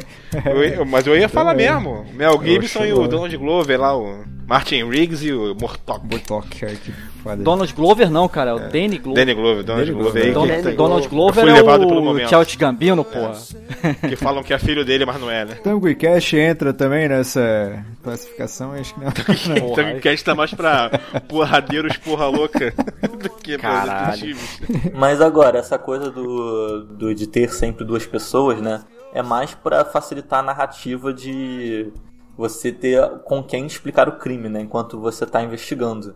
Porque se você não fizer isso, você tem que recorrer ao que os caras faziam no Pope, né? Que é narrar em primeira pessoa como se o cara estivesse lembrando uhum. do caso.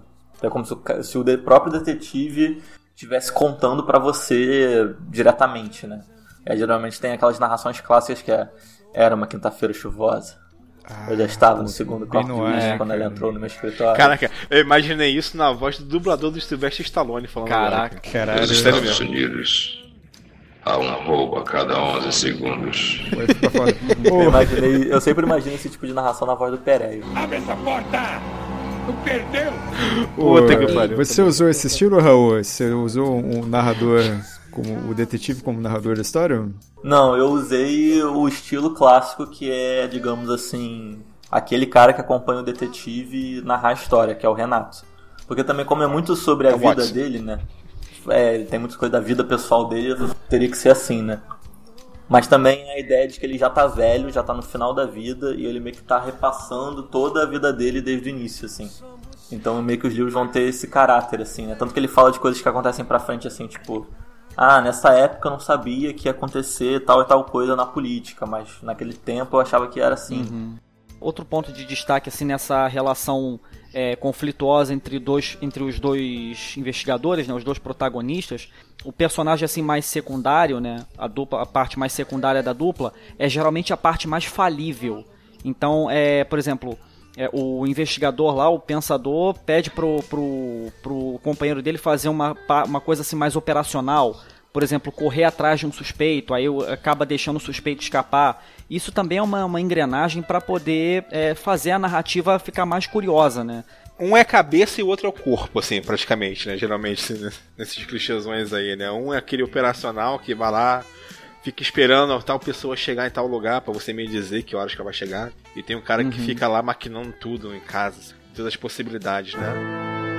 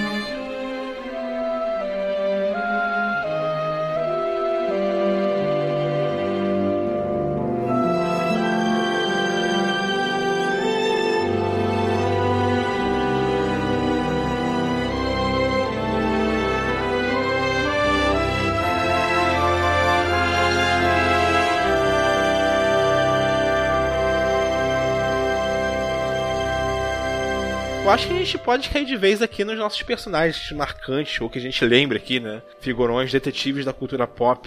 Mais uma dúvida aqui antes de tudo. Antes, inclusive, da dúvida do Blade Runner. Vamos deixar Ah.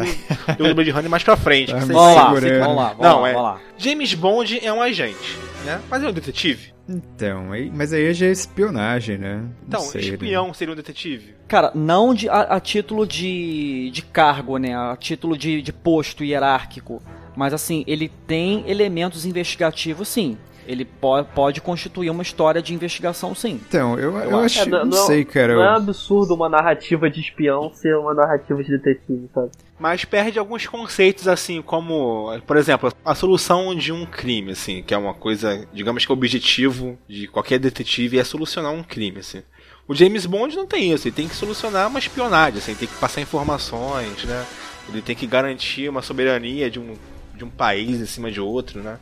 É uma, são ideias bem conflitantes. Então, assim. é porque, fiquei- assim, Me peguei nessa dúvida. E Realmente, no- nos livros, nos filmes, né, eu vi mais filmes, né, livro eu não cheguei a ler, mas não tem um mistério pra ser resolvido, né? É sempre aquele conflito ali na Guerra Fria, mas não tem. Realmente, né? Eu acho que por isso que não pode ser encaixado como detetive. né? Pelo menos a figura do James Bond, né? Você pode ter outros, outros livros de espionagem aí que podem acho que andar nessa área aí do, do detetive. O, o Sim, James Bond é verdade. mais stealth do que investigativo. Ele tá mais assim como um elemento de infiltração, um elemento de surpresa, um elemento assim que ele tem um objetivo a cumprir, né? Mas assim, inevitavelmente ele tem que passar por, por associações lógicas, por associações de, de pistas. Sei lá, é meio complicado mesmo, mas assim, dá pra botar esse tipo de, de elemento nu- numa história de investigação sim, né? Um, um exemplo que eu sinto que confirma isso é o próprio Minority Report. Tanto o filme quanto o livro, né?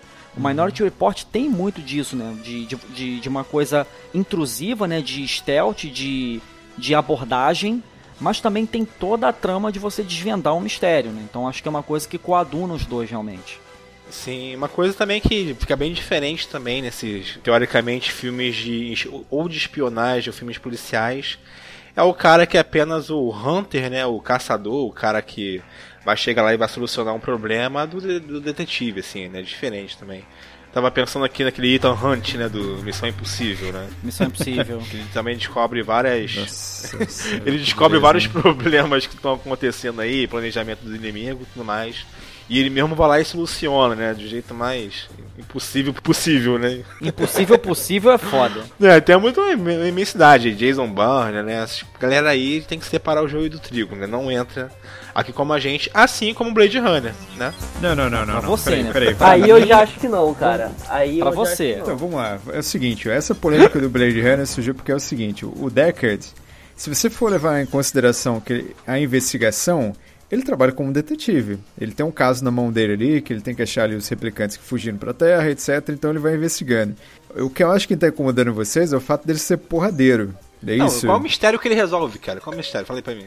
Ele precisa achar os, os replicantes. É. Porque você não sabe. mas aí rastreamento é detetive também. Agora busca implacável detetive. Não, não. cara. Não, não. Olha só. no- na, na- na cena que, ele, que, o, que o inspetor lá tá passando a missão pro Deckard, na- que eles estão naquela sala, o Deckard pergunta, pô, o que, que os replicantes querem aqui na Terra? Aí o cara devolve a pergunta pra ele, ó, quem tem que me resolver isso é você.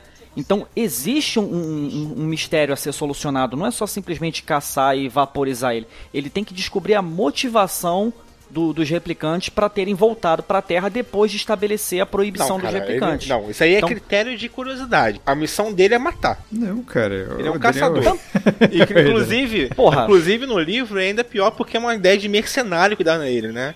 Que quanto mais replicante ele mate, androide ele mate, Não, mais dinheiro não. ele ganha, né? Não é questão Maior de ser mercenário, dele. é questão de ser um funcionário público. Ele trabalha com bonificação, ele precisa trabalhar mais pra pagar os, né, os contas O dele. Daniel tá falando que todo funcionário público é mercenário, é isso? Exatamente. É isso. Aí, ó, tá vendo? cara. Tá Cara, vendo?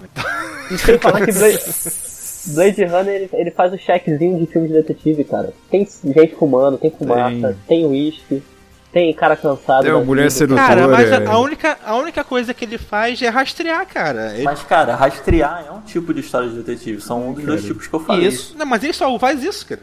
Ele, ele rastreia e mata. Caralho, Daniel, você, quer, que- você queria que ele fizesse o quê, cara? Solucionasse uma parada. Pô? Mas ele solucionou, governo, cara. Ele, casa, ele cara. solucionou o problema lá no final, você não viu, cara? Cara, mas por assim, vocês sentem necessidade de colocar o Blade Runner como detetive, assim? Como é que é, Sim. sabe? Eu- Se não eu for, acho não, não, que- não, não fica Eu acho que o diminuído, Decker, né? ele é um detetive sim, cara. Tem até o clima no ar, né, cara? O Vinícius acabou de falar aí. Tem o cigarrinho, tem a mulher sedutora, tem ele Mas narrando clima no a ar- história. Clima no ar é uma temática, né? Não, não quer dizer que tem que ser É. de detetive, assim. É possível fazer filme no ar sem ser necessariamente filme de detetive, tá? Eu, eu entendi o ponto. Mas o fato é que o Deckard tem um- uma aparelhagem específica para investigação, para coleta de pistas. O dispositivo Esper, né, que ele usa lá para girar a- a foto, e o teste Voikamp. E, cara, é- é, são elementos próprios de uma atividade investigativa. Ah, Por porra, mais que ele então, seja um cara- porradeiro. Então, pô, então a mulher que faz um teste de gravidez da farmácia, a ginecologista agora. Caralho, Caralho. o Daniel, ele, a lógica do É, Daniel é Daniel- suja, né, cara? Ele Caraca, ele sempre pega o, o exemplo absurdo. O Daniel, quando ele É. quer desqualificar uma ideia, não tem limites, cara. Ele vai no. ele vai no. Ele baixa o Ele nível. joga sujo, cara. Ele joga, Joga sujo mesmo. Vai, Daniel, termina seu raciocínio aí, vai. Não, é eu tô sentindo, tipo assim, se o Blade Runner não for detetive, diminui pra vocês ele, assim. Eu acho que eu tô sentindo isso, assim. Não, pra mim, o Blade Runner é tão bom como é hoje, como eu acho ele hoje, mesmo ele sem ter a ideia de detetive. Pra mim, ele é um cara que tá no meio de um acontecimento. Ele é um cara que não vai atrás, ele não vai atrás do- dos replicantes solucionar Inclusive, ele não problema. soluciona Não, nada. ele soluciona, cara. Mas ele solucionou, ele se, se aposentou no final do filme lá, bonito. Pelo menos o- ele teve aposentadoria, né? A gente vai se aposentar quando morrer, né? É. Então, Tênis detetive- miserável, desgraçado. Mas vamos lá, mas, mas quem acha que, que Blade Runner, o Deckard, né, melhor dizendo, encaixa como um detetive aí, cara? Eu acho. Eu acho. Ah, pelo visto, Eu só acho. eu que não acho, né? É. Daniel, Tem uma coisa errada a aí, unanimidade é sempre burra, então. Eu não achava até, eu- até eu ser convencido, porque um- uma pessoa evoluída como eu aceita quando está errado. Ele muda de ideia. Aham. Eu acho que o Raul Sei. sempre achou, mas ele só falou isso pra dar uma alfinetada no Daniel. Ah. É, eu acho que o Raul ele queria ser do contra, mas ele viu que não deu mesmo pra se posicionar do lado do Daniel, que baixou É, o nível deu, e. Cara, detetive de verdade ali, ó. Vou te falar quem é. Yusuke Urameshi, detetive espiritual, cara. Ninguém supera um cara que é detetive espiritual, porra. Cara, se tem alguém que não é detetive é ele, cara. Porque ele não faz, investiga porra nenhuma. Investiga porra nenhuma. Ele soluciona dois crimes lá, que inclusive é do espelho, lá do Kurama e, e do Riei também. Soluciona dois casos, uma coisa que o Blade Runner não solucionou. Ô louco. Daniel. Oi, cara, agressão aí, caralho. Pô, aqui, o, como que é o detetive lá da Pantera Cor-de-Rosa lá, cara? Esqueci o nome dele. Dick Tracy. É, pô, cara, ele encaixa também no papel. Dick Não, Dick Tracy, Tracy, tô, tô, tô viajando aqui. Dick Tracy é da Bonelli, É, né? o, isso. É, Não. é. Não, Dick Tracy não é da Bonelli, não. É do é americano. Não, que seja, é o, como que é o Closor? Inspetor Clouseau. É, oi, ó, tá? Isso é um bacana. Cara, um dos meus favoritos, assim, de. Porque assim, eu gosto quando o detetive. Porque é muito fácil você escrever um personagem detetive dentro desses dois clichês do cara super inteligente e é meio arrogante e do cara meio noir, assim, meio tristão e depressivo. É, porque eles são tão arquétipos assim que eles meio que se escrevem sozinhos. Então tem muito detetive que é assim, fica tudo igual, né? Então você não diferencia. Fica ou todo mundo é igual ao Sherlock Holmes, ou todo mundo é um detetive no ar. Então eu gosto quando tem assim alguns rompimentos é, dessas ideias. Por exemplo, a Miss Marple da Agatha Christie, que é tipo é a velhinha fofoqueira que é realmente uma detetive, sabe? E ela efetivamente ela nunca investiga os casos, ela sempre auxilia o detetive que está investigando o caso. Então ela não é a protagonista das histórias, apesar de serem histórias da Miss Marple. Isso que eu acho foda. Tem também o Max Carrados, né, cara, do Ernest Brahman, que é um, é um detetive que é cego.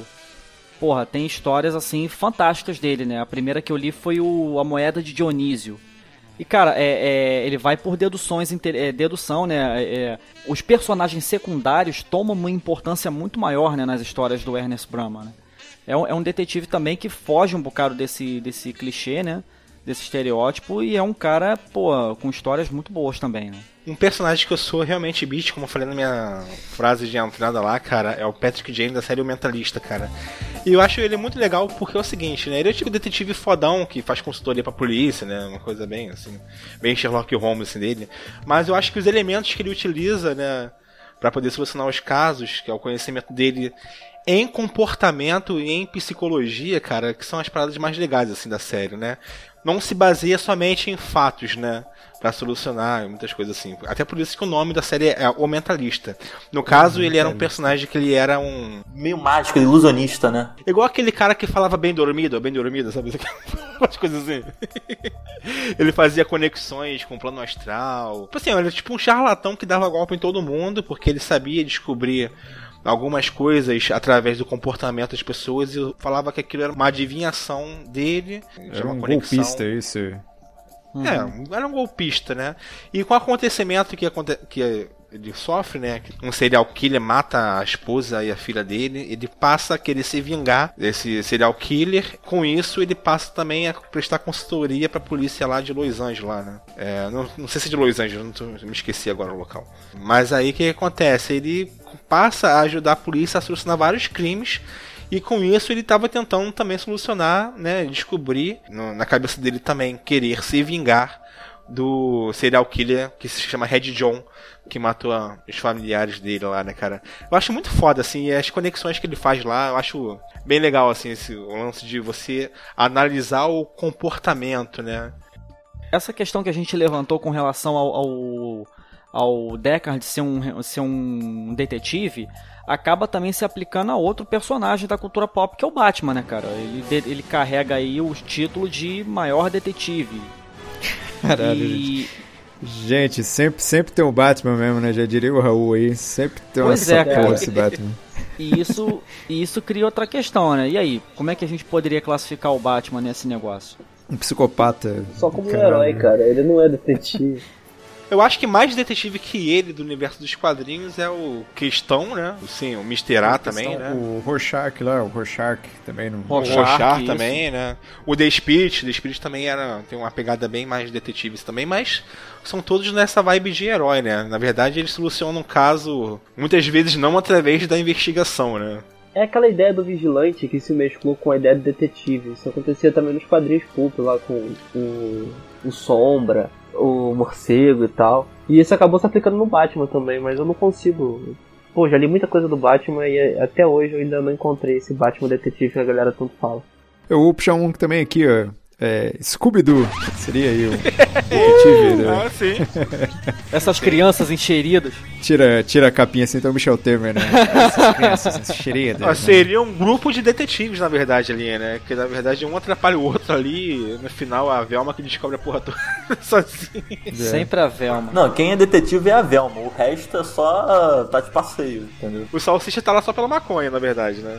O Scooby-Doo É, também. Scooby-Doo também. Salsicha, salsicha é foda. Salsicha puta do maconheiro. Pô, já que você puxou Scooby-Doo, vou puxar, né? Detetives do Prédio Azul. DPA, é isso aí. Porra, muito, hein? É. Um dos antigos aqui também, ó, Magnum, com Tom Selleck e seu bigode fantástico. Seria também um detetive? Nos Estados Unidos, essa figura do policial armado e tal acaba se confundindo muito com a do detetive, porque o cara que tá muito envolvido com o crime, né? Mas o Mag, é, assim, acho que acaba dependendo muito da história. Cara, Ace Ventura, Detetives para Animais. Esse é um detetive pra valer, cara. Isso aí é Mas o Ace Ventura é muito interessante porque ele meio que faz a piada com esse detetive Pope, né? Que é o cara que tem uma agência especializada, não sei o que e tal. Tanto que na mesma ideia da piada, né? De fazer, de ridicularizar esse arquétipo que eu amo, que eu acho que é genial, é do Luiz Fernando Veríssimo, que é o Ed Morte, né? É. Que é basicamente isso, todos- são todos contos. é, ele imita tanto a forma de escrever, né, cara? Ele emula a forma como os caras escreviam essas histórias, fazendo essas narrações assim, só que zombando disso tudo. E é sensacional. É. O que não Maneiro. fica legal é o Ed, é o Paulo Betti, cara. Puta que pariu. O Paulo Betti como Ed Morte é foda, né, cara? Não dá não. não dá pra ver o filme, não. Mas na literatura deve ser bem melhor. Nu- Nunca li, não. Puxando pra esse lado do herói que a gente tava comentando, um que, que de fato é uma detetive é a Jessica Jones, cara, na série Alias, do selo Max da Marvel. Lá, lá no início mesmo, quando ela começou, ela é uma detetive. É, inclusive ela tem uma clássica. pegada até meio pulp, assim, né, na série, né? Sim. Uhum. Ela é a Femme Fatale, que é uma detetive também, né? Até que não, ela não é femme fatale, isso, isso é uma característica que não se aplica a ela de jeito nenhum. Ela é mais a Brucutu mesmo. É Femme Bota Fatale seria a sedutora. Isso, a femme fatale seria a Rachel do Blade Runner, por exemplo. Com certeza. Mulher como detetive, assim, temos aí a Miss Marple, né? Tem a, a Jessica Jones, vocês lembram de mais gente aí? Tem a Clarice Starling, que é a detetive do, do livro do Romance dos Inocentes, que gerou lá o filme do Hannibal. Ah, verdade. Ela é Hum, detetive. verdade. É que esse filme fica tão caracterizado como um filme, sei lá, de horror, de terror, né? De suspense, que a gente esquece também que tem um tema de detetive dentro dele, né? É, eu, eu gosto quando eu gosto de falar dessas histórias de rastreamento, né? De detetive rastreando, eu sempre gosto de dar esse exemplo, né?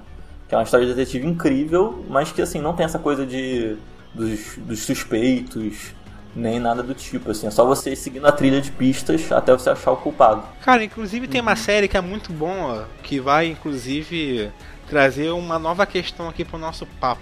É a série Mind Hunter aí da Netflix, que estreou em 2017, ano passado. É uma série bem legal, que conta a história de dois policiais que estavam, né, até que meio que encostados. Um é um policial mais encostado, um veterano assim, e o outro é um cara mais ligado assim com a parte científica, a parte psicológica até dos, dos assassinos e tudo mais. Eles estavam tentando, digamos que, fazer um perfil psicológico do serial killer, assim, saber quais são os acontecimentos anteriores aos crimes que faz com que uma pessoa se torne um serial killer, se tenha, né, uma, uma sociopatia, né.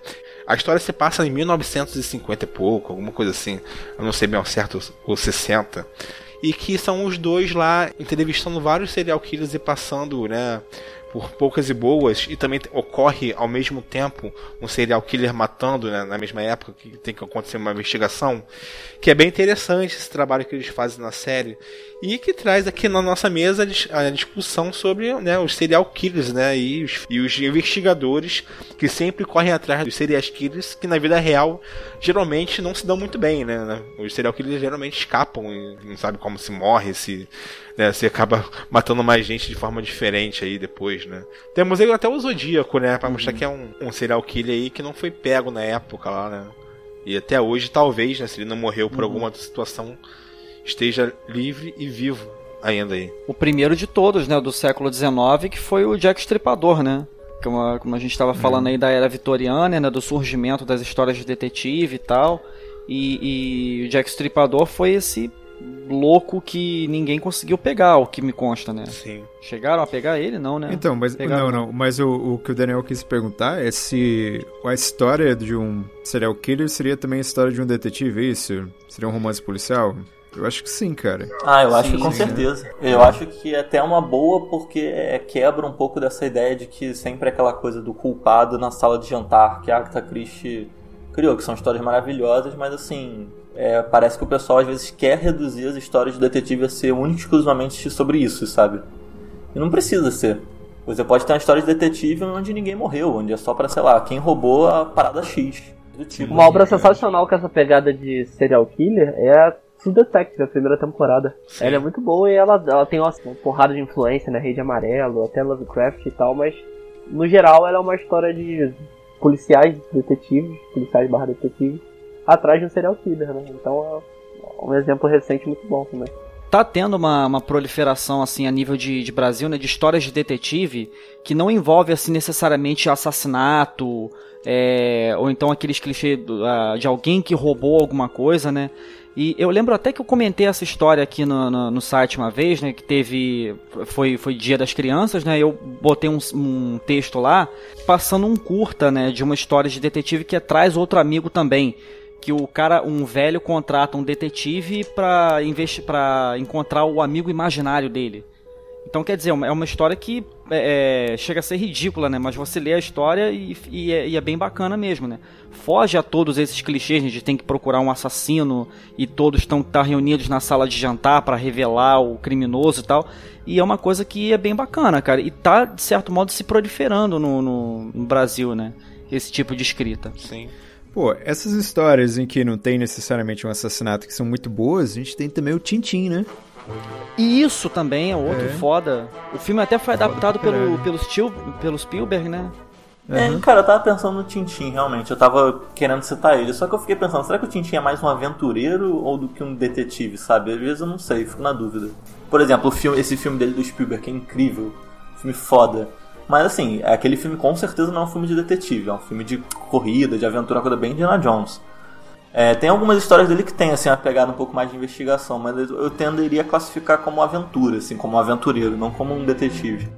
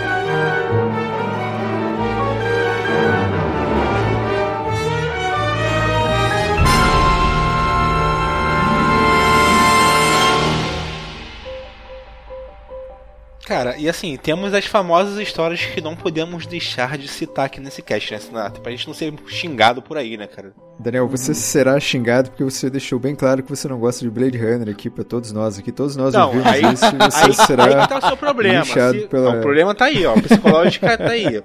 Se falar que Blade Runner não é detetive, você tá achando que eu não gosto, né? Aí que tá o problema. Pra você, Não, só é válido se for detetive. claro. Já mostra aí uma, uma punhetação pra detetive que você tem aí, que é bem estranha.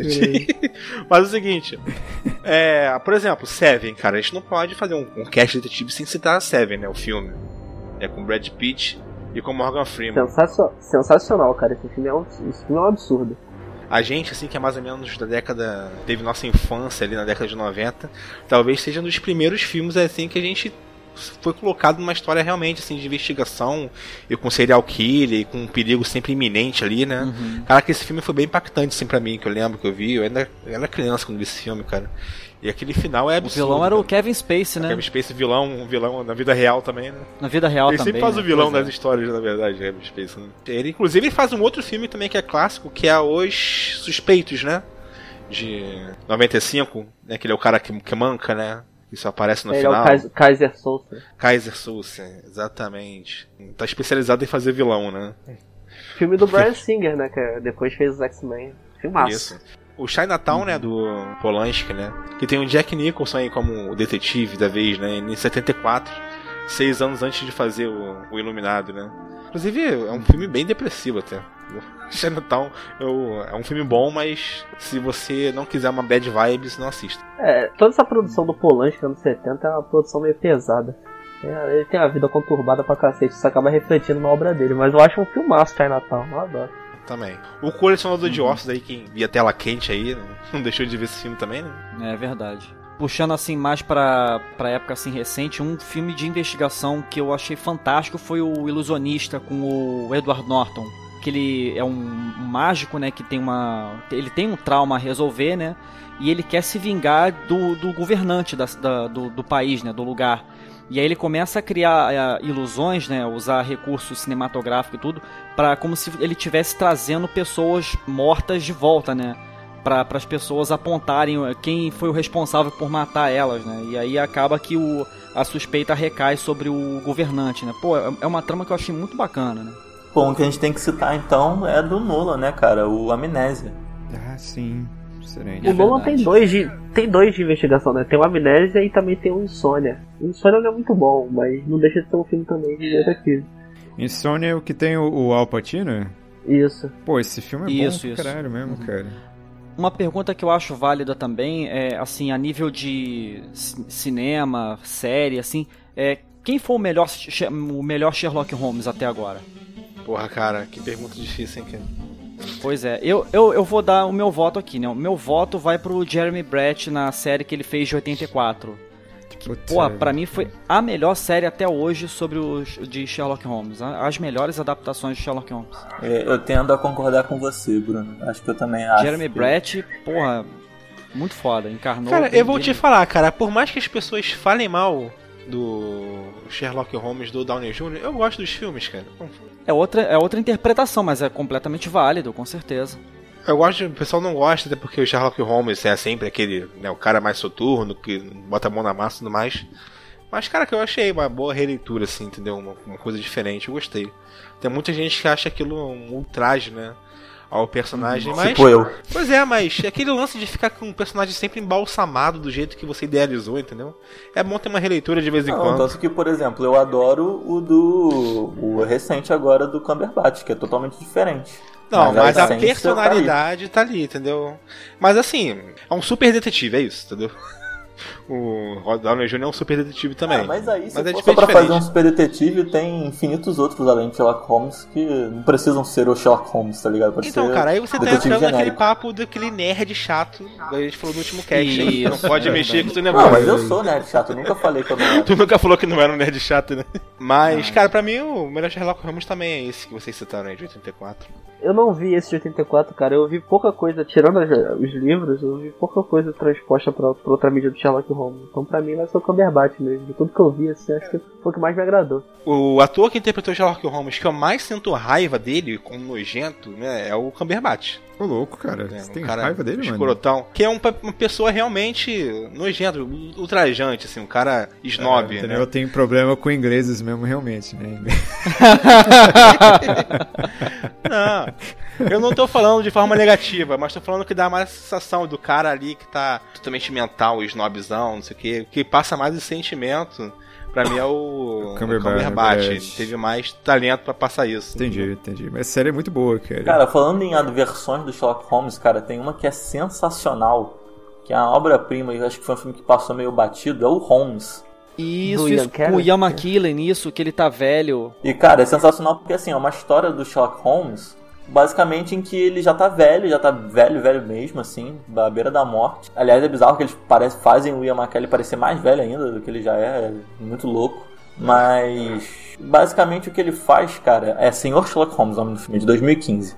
Ele tá querendo lembrar de um caso que ele resolveu, mas que ele não lembra mais se ele resolveu direito. Ele fica com uma pulga atrás da orelha se ele realmente teve fez a verdadeira descoberta. E aí você vai vendo assim as lembranças dele e com ele tentando melhorar a memória, porque ele tá parece que ele tá com uma, um início aí de Alzheimer e ele lidando com a família que cuida dele. Uhum. E porra, é um puta filme, cara, é um filme maravilhoso. É um Sherlock Holmes revisionista. Não, é um Sherlock Holmes assim, tipo, final da vida, o Watson já morreu, o irmão dele morreu, Uhum. tá largado, sentado no metrô da vida, entendeu? Porra, é bom pra caralho. Sim.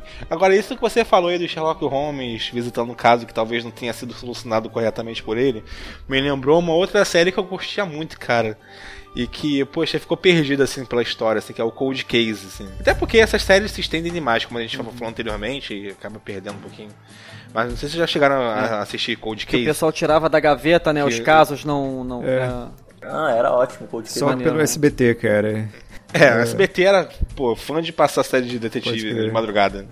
Agora, se tem história de, de investigação, detetive assim, que eu não gosto é aquele tal de NCIS, CIA, sei lá. Ah, cara, isso Puta aí pra mim é pariu. coisa científica, entendeu? Não, Não, é, não é detetive. assim. Porra, muito chato, Cara, cara. tipo, vamos fazer um babação forense aqui, entendeu? Isso, isso. E- Ah, eu é acho isso. bem merda essas séries assim mesmo, que também, cara. E, e detalhe é que os caras chegam na cena do crime, a cena do crime tá à noite e os caras chegam de óculos escuro, cara. Que escroto. É muito pose, assim, né? Parece uma coisa É muito pose. Não, e o que eu não gosto também é que, tipo assim, elas são tão. Elas são tão dentro de uma, de uma fórmula que, tipo assim, o elenco é rotativo, sabe? Então os personagens eles são mega descartáveis, sabe? É, Isso, tipo, isso. realmente uma fórmula fórmula. que se aplica em qualquer lugar. E é sempre a mesma coisa, assim. É, tem um carinha do TI, o carinha do, do cara que Do vai fazer forense, os questionamentos lá. O Tanto cara- que eles abrem franquia tipo McDonald's, assim, sabe? Tipo, ah, qual vai ser o estado americano que a gente ainda não fez Uhum. agora? É, acho que cabe lembrar outro detetive aqui, outra dupla de detetives, né? Que eu acho que o Raul vai concordar bastante com o que eu vou falar. Pô, Fox Mulder e Dan Scully, cara. Ah, Exatamente. Sim, pô, Arquivo X. Caraca, Uma das melhores aqui. séries de todos os tempos. pra mim também uma das melhores séries de todos os tempos. Os detetives de casos teoricamente extraterrestres. Né? Uhum. Não só teoricamente, né? Veridicamente extraterrestres. Casos que o governo não quer que vão a público, né? Pra não causar uma histeria generalizada. Mas assim, um também que é muito, muito foda, que é o L. do Isso, Death Note. o L do Death Note, do anime, né? A mangá, anime. Não do filme, do filme, pelo Ah, amor do- de Deus. da, da adaptação, né?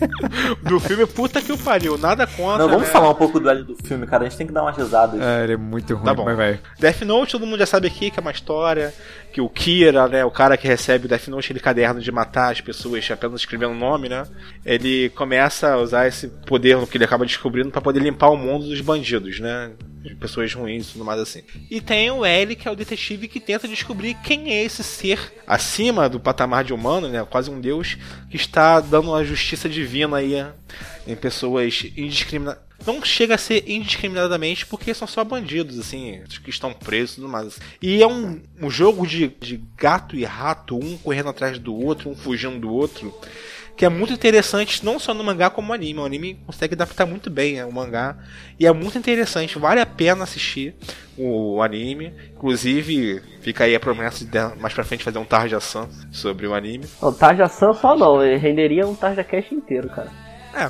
talvez sim. Mas, cara, porra, o filme do Death Note foi uma coisa horrível, cara. Pegaram aquela porra ali. Cara, tipo assim, abriram o mangá, colocaram no chão e cagaram em cima, cara. Se fizeram Por, isso. por aí mesmo, cara. Olha, Pelo amor de Deus, cara. Não, nada contra a mudança. O L no filme ele muda, muda a etnia dele, ele vira um personagem negro, né? Nada contra isso. A gente, quem conhece quem ouve a gente que sabe que não é isso. É toda a questão da adaptação que fizeram, né? Do personagem completamente mental, psicológico e enigmático pra uma pessoa que faz uma perseguição correndo pela o rua. idiota, né? É, o que eu achei legal do L é que é justamente isso, né? Porque ele é esse detetive estrela, né? Um cara super inteligente, mas que assim, eles realmente cons- conseguiram reinventar esse clichê mega batido, né, cara? Realmente ficou uma coisa né, nova. Sim. Nem a atuação do William Defoe salvou o filme. Salvou alguma coisa do filme. Então, o William Defoe. É, ele mal não aparece. aparece muito, mas quando ele aparece, você vê que ele é a melhor coisa que tem no filme, né, cara? De disparado assim. Caralho.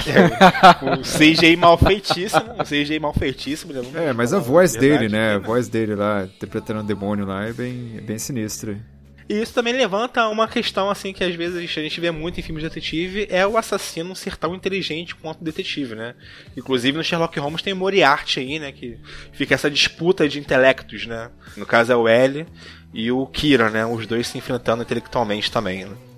Outro também com um filme sensacional é O Segredo dos Seus Olhos. Puta merda. Argentino de Porra, 2009. foda. cara, esse é maravilhoso. Eu assisti esse filme, eu apresentei esse filme pro Bruno, não foi, Bruno? Foi. Tu que me falou, me deu a dica desse filme. Pô, a gente assistiu esse filme, cara, muito bom, cara, com o Ricardo Darim, né? Isso, isso. Inclusive aquela cena que todo mundo não esquece, né? Aquele plano sequência dentro do estádio de futebol. né? Porra, aquela é foda demais. É, foi, foi um filme assim que surpreendeu pela técnica de filmagem, né? Porque a todo momento ele tá trabalhando com lembrança, né? Então ele sempre botava assim um, um- take que não tinha nada a ver, mostrando às vezes só a, a boca do cara falando, mexendo e mostrando assim a chaleira subindo, assim. É porque é realmente assim que, que a gente lembra, né, das coisas. A gente não lembra do, do cenário completo, do que, que tinha em cada lugar e tudo. A gente lembra de flashes, assim, de fragmentos, tipo Tetris se, se montando, assim. E, e o, o filme soube captar isso de uma forma fantástica, né? Muito boa mesmo. Não, e o filme é legal porque é o seguinte, mostra aquele lance do, do detetive no, tentando solucionar um crime que ele acha que ficou mal acabado, né? Como a gente falou aqui anteriormente, de uma história aí do, do Ian McKellen como Sherlock Holmes, né? O Cold Case também, mexe com isso também. Mas o engraçado é ele conseguir não só solucionar, né, mas ver o que, que aconteceu, né, daquilo, daquela história ali. É interessante que mostra, né, que um detetive melhor do que ele foi o carinha de quem era namorado da menina, né, que foi assassinada, né. Manteve o cara encarcerado por não sei quantos anos aí, né. Foi aquele lance também do justiceiro, né. Isso. Mas também com isso, cada um vai investigar da sua forma pra tentar impor sua própria justiça, né. Inclusive ganhou um Oscar de filme estrangeiro, em 2008, 2009, né. Merecidamente. Ah, faltou só, só um, um adendo aqui. É, essa é pra quem viveu nos anos 90, então Vinícius e, e Raul, vocês ficam aí de fora um, boca, um bocado aí. Que foi a única novela que eu efetivamente acompanhei, que foi A Próxima Vítima. Ah, que Pô, cara, essa novela. Essa novela e o Rei do Gado eu acompanhei loucamente, cara. Porra, aí, também. foi, foi muito foda. E, e uma das poucas vezes em que o Paulo Betti funciona como detetive, né? Próxima vítima, né? Teve dois finais, inclusive, né? Teve um final é, oficial aqui, né? Que passou na época. E, e outro final que passou em Portugal. Já, já tava se exportando novela daqui pra Portugal e tudo. Aí depois inverteu, né? Parece que quando reprisou a novela, o, o final que passou em Portugal passou aqui de novo, né? Se eu não me engano, foi porque fizeram dois finais diferentes pra Isso. poder despistar, entendeu? Isso, isso. A galera aí que dava, que pessoal que lia revistinha que dava. isso. Eu nunca admiti isso, cara. A pessoa quer assistir a novela e lê o compacto da novela no, no jornal, pessoa né? compra o- é- A pessoa compra a sua edição do O Tititi. spoiler. É o spoiler institucionalizado. cara. Exatamente, Com a pessoa certeza. comprava o spoiler antigamente, cara. O pessoal tá reclamando hoje de spoiler aí, não sabe o que é viver na década de E 90. pagava pra ter spoiler, cara. Isso é, isso é É, impressionante. hoje, pagava... hoje é de graça, né? Não, o pior de tudo é que ia assistir depois, entendeu? Ela não só sabia o que, que acontecia pelo jornal, mas Uhum. depois ia lá e assistia, né? Cara, mas sinceramente, cara, vocês lembram alguma coisa dessa novela aí? Não lembro Lembro, nada, lembro. cara. Cara, foi, foi essa novela que eu comecei a me interessar por Rita Lee. E aí. Por novelas, é, né? É, e aí foi, foi depois pra conhecendo Mutantes e tudo. Mais assim de música mesmo. E, cara, uma coisa que, que assim, impressionava a galera da, da, da nossa cidade na época era aquela porra daquele Opala preto foda. Ah, o Pala que, Preta, né? que perseguia. Cara, é- é, lembrava muito, assim, esses filmes de terror mesmo, que o cara tinha um, um aparelho, um veículo misterioso e, e saía matando todo mundo. Porra. Cara, pior que o Opala Essa- Preto era o enigma do Cadeirudo. Lembra? A novela também, Aí que eu não lembro qual esculacho. que é Ah, agora. caraca, Greenville, Greenville, É. lembra? Fim do mundo, né? Um negócio assim. Puta que Mas agora, quem é que matou a Odette Hotman? Cara, Caralho, essa sei, também cara. é foda, essa um- também é foda. Não foi um carinha lá que matou por engano? Ele deu um tiro, o tiro vazou pela porta. Não, e não. Matou a Odette Hotman. Foi a, é, Foi é, isso sim. foi, foi a personagem interpretada, acho que pela Cássia Kiss, se eu não me engano. Mas, mas assim, é, envolve isso mesmo, né? É, ela queria matar uma pessoa, mas acabou matando a Odette Reutemann por, por engano. né? Não, ela queria ter tirado na. Ela queria ter tirado na amante do marido e acabou acertando o Death Hotman. Olha que. Que bosta. Caralho, hein? Merda. Que tiro pela culatra Caralho, foi esse? novela- Puta que pariu. Expectativa pra E saber. a né, novela era Vale Tudo, né? cara? Já sabemos quem são os nossos noveleiros aqui do cast. Aqui o Wikipedia. Aham, Não, eu vi a sei, minha mãe velho. falando. Valeu. Ai, caralho. Não, mas show de bola, né, cara? E isso aí então, né? Falamos aqui bastante de detetives e não deixe de conhecer aí o detetive chamado Renato e Wagner, vivendo no ano de 1906 aqui do Rio de Janeiro, aí no livro A Cabeça do Embaixador, que dentre todas essas obras que nós citamos aqui é a que nós mais recomendamos para você consumir agora.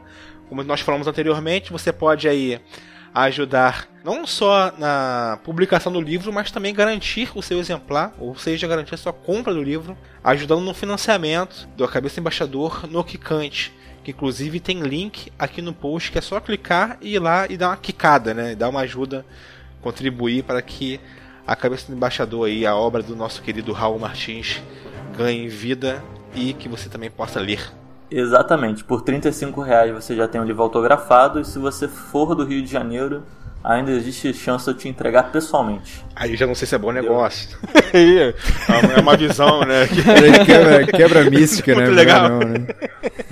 Mas também, se você não tiver 35 reais mesmo assim quiser contribuir, você pode dar um valor abaixo. Se você só quiser ajudar, tem outras recompensas.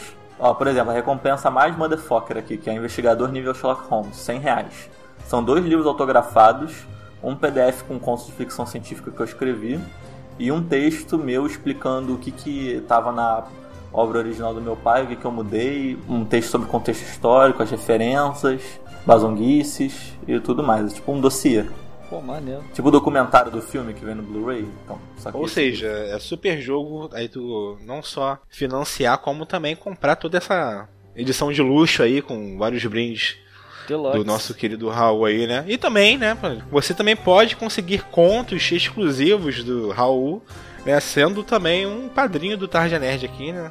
Só você aí escolher, né, uma das nossas categorias mais caras aí que tu vai conseguir o conto, mas temos categorias a partir de 3 reais que você já pode aí começar a ajudar aqui, a financiar também e colaborar com o Tarja Nerd, né, cara? Ajudar aqui a gente não só a editar, né, manter o site ativo, até expandir o site mais pra frente. Pegue a dica ajude aí a cabeça do embaixador a ganhar vida, como também ajude que o Tarja Nerd no Padrim, né? Os, todos os links estarão aí no post. Então, é só isso tudo. Valeu aí, galera. Deixe seu comentário aí do que, que você achou, de alguma obra que a gente não citou. Queria falar mal aqui do Blade Runner igual a mim também. Fala que não, não é de porra nenhuma. Mano, você vê que o Daniel se convenceu agora que ele falou mal de Blade Runner. ele foi convencido. Olha o ato falho aí, olha o ato falho aí. do Blade Runner.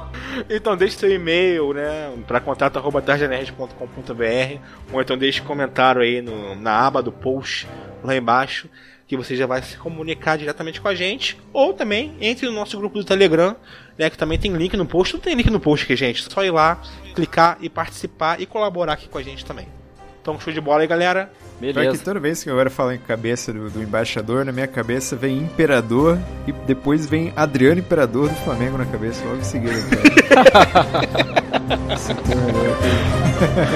show de bola então. Valeu. Valeu. Um abraço.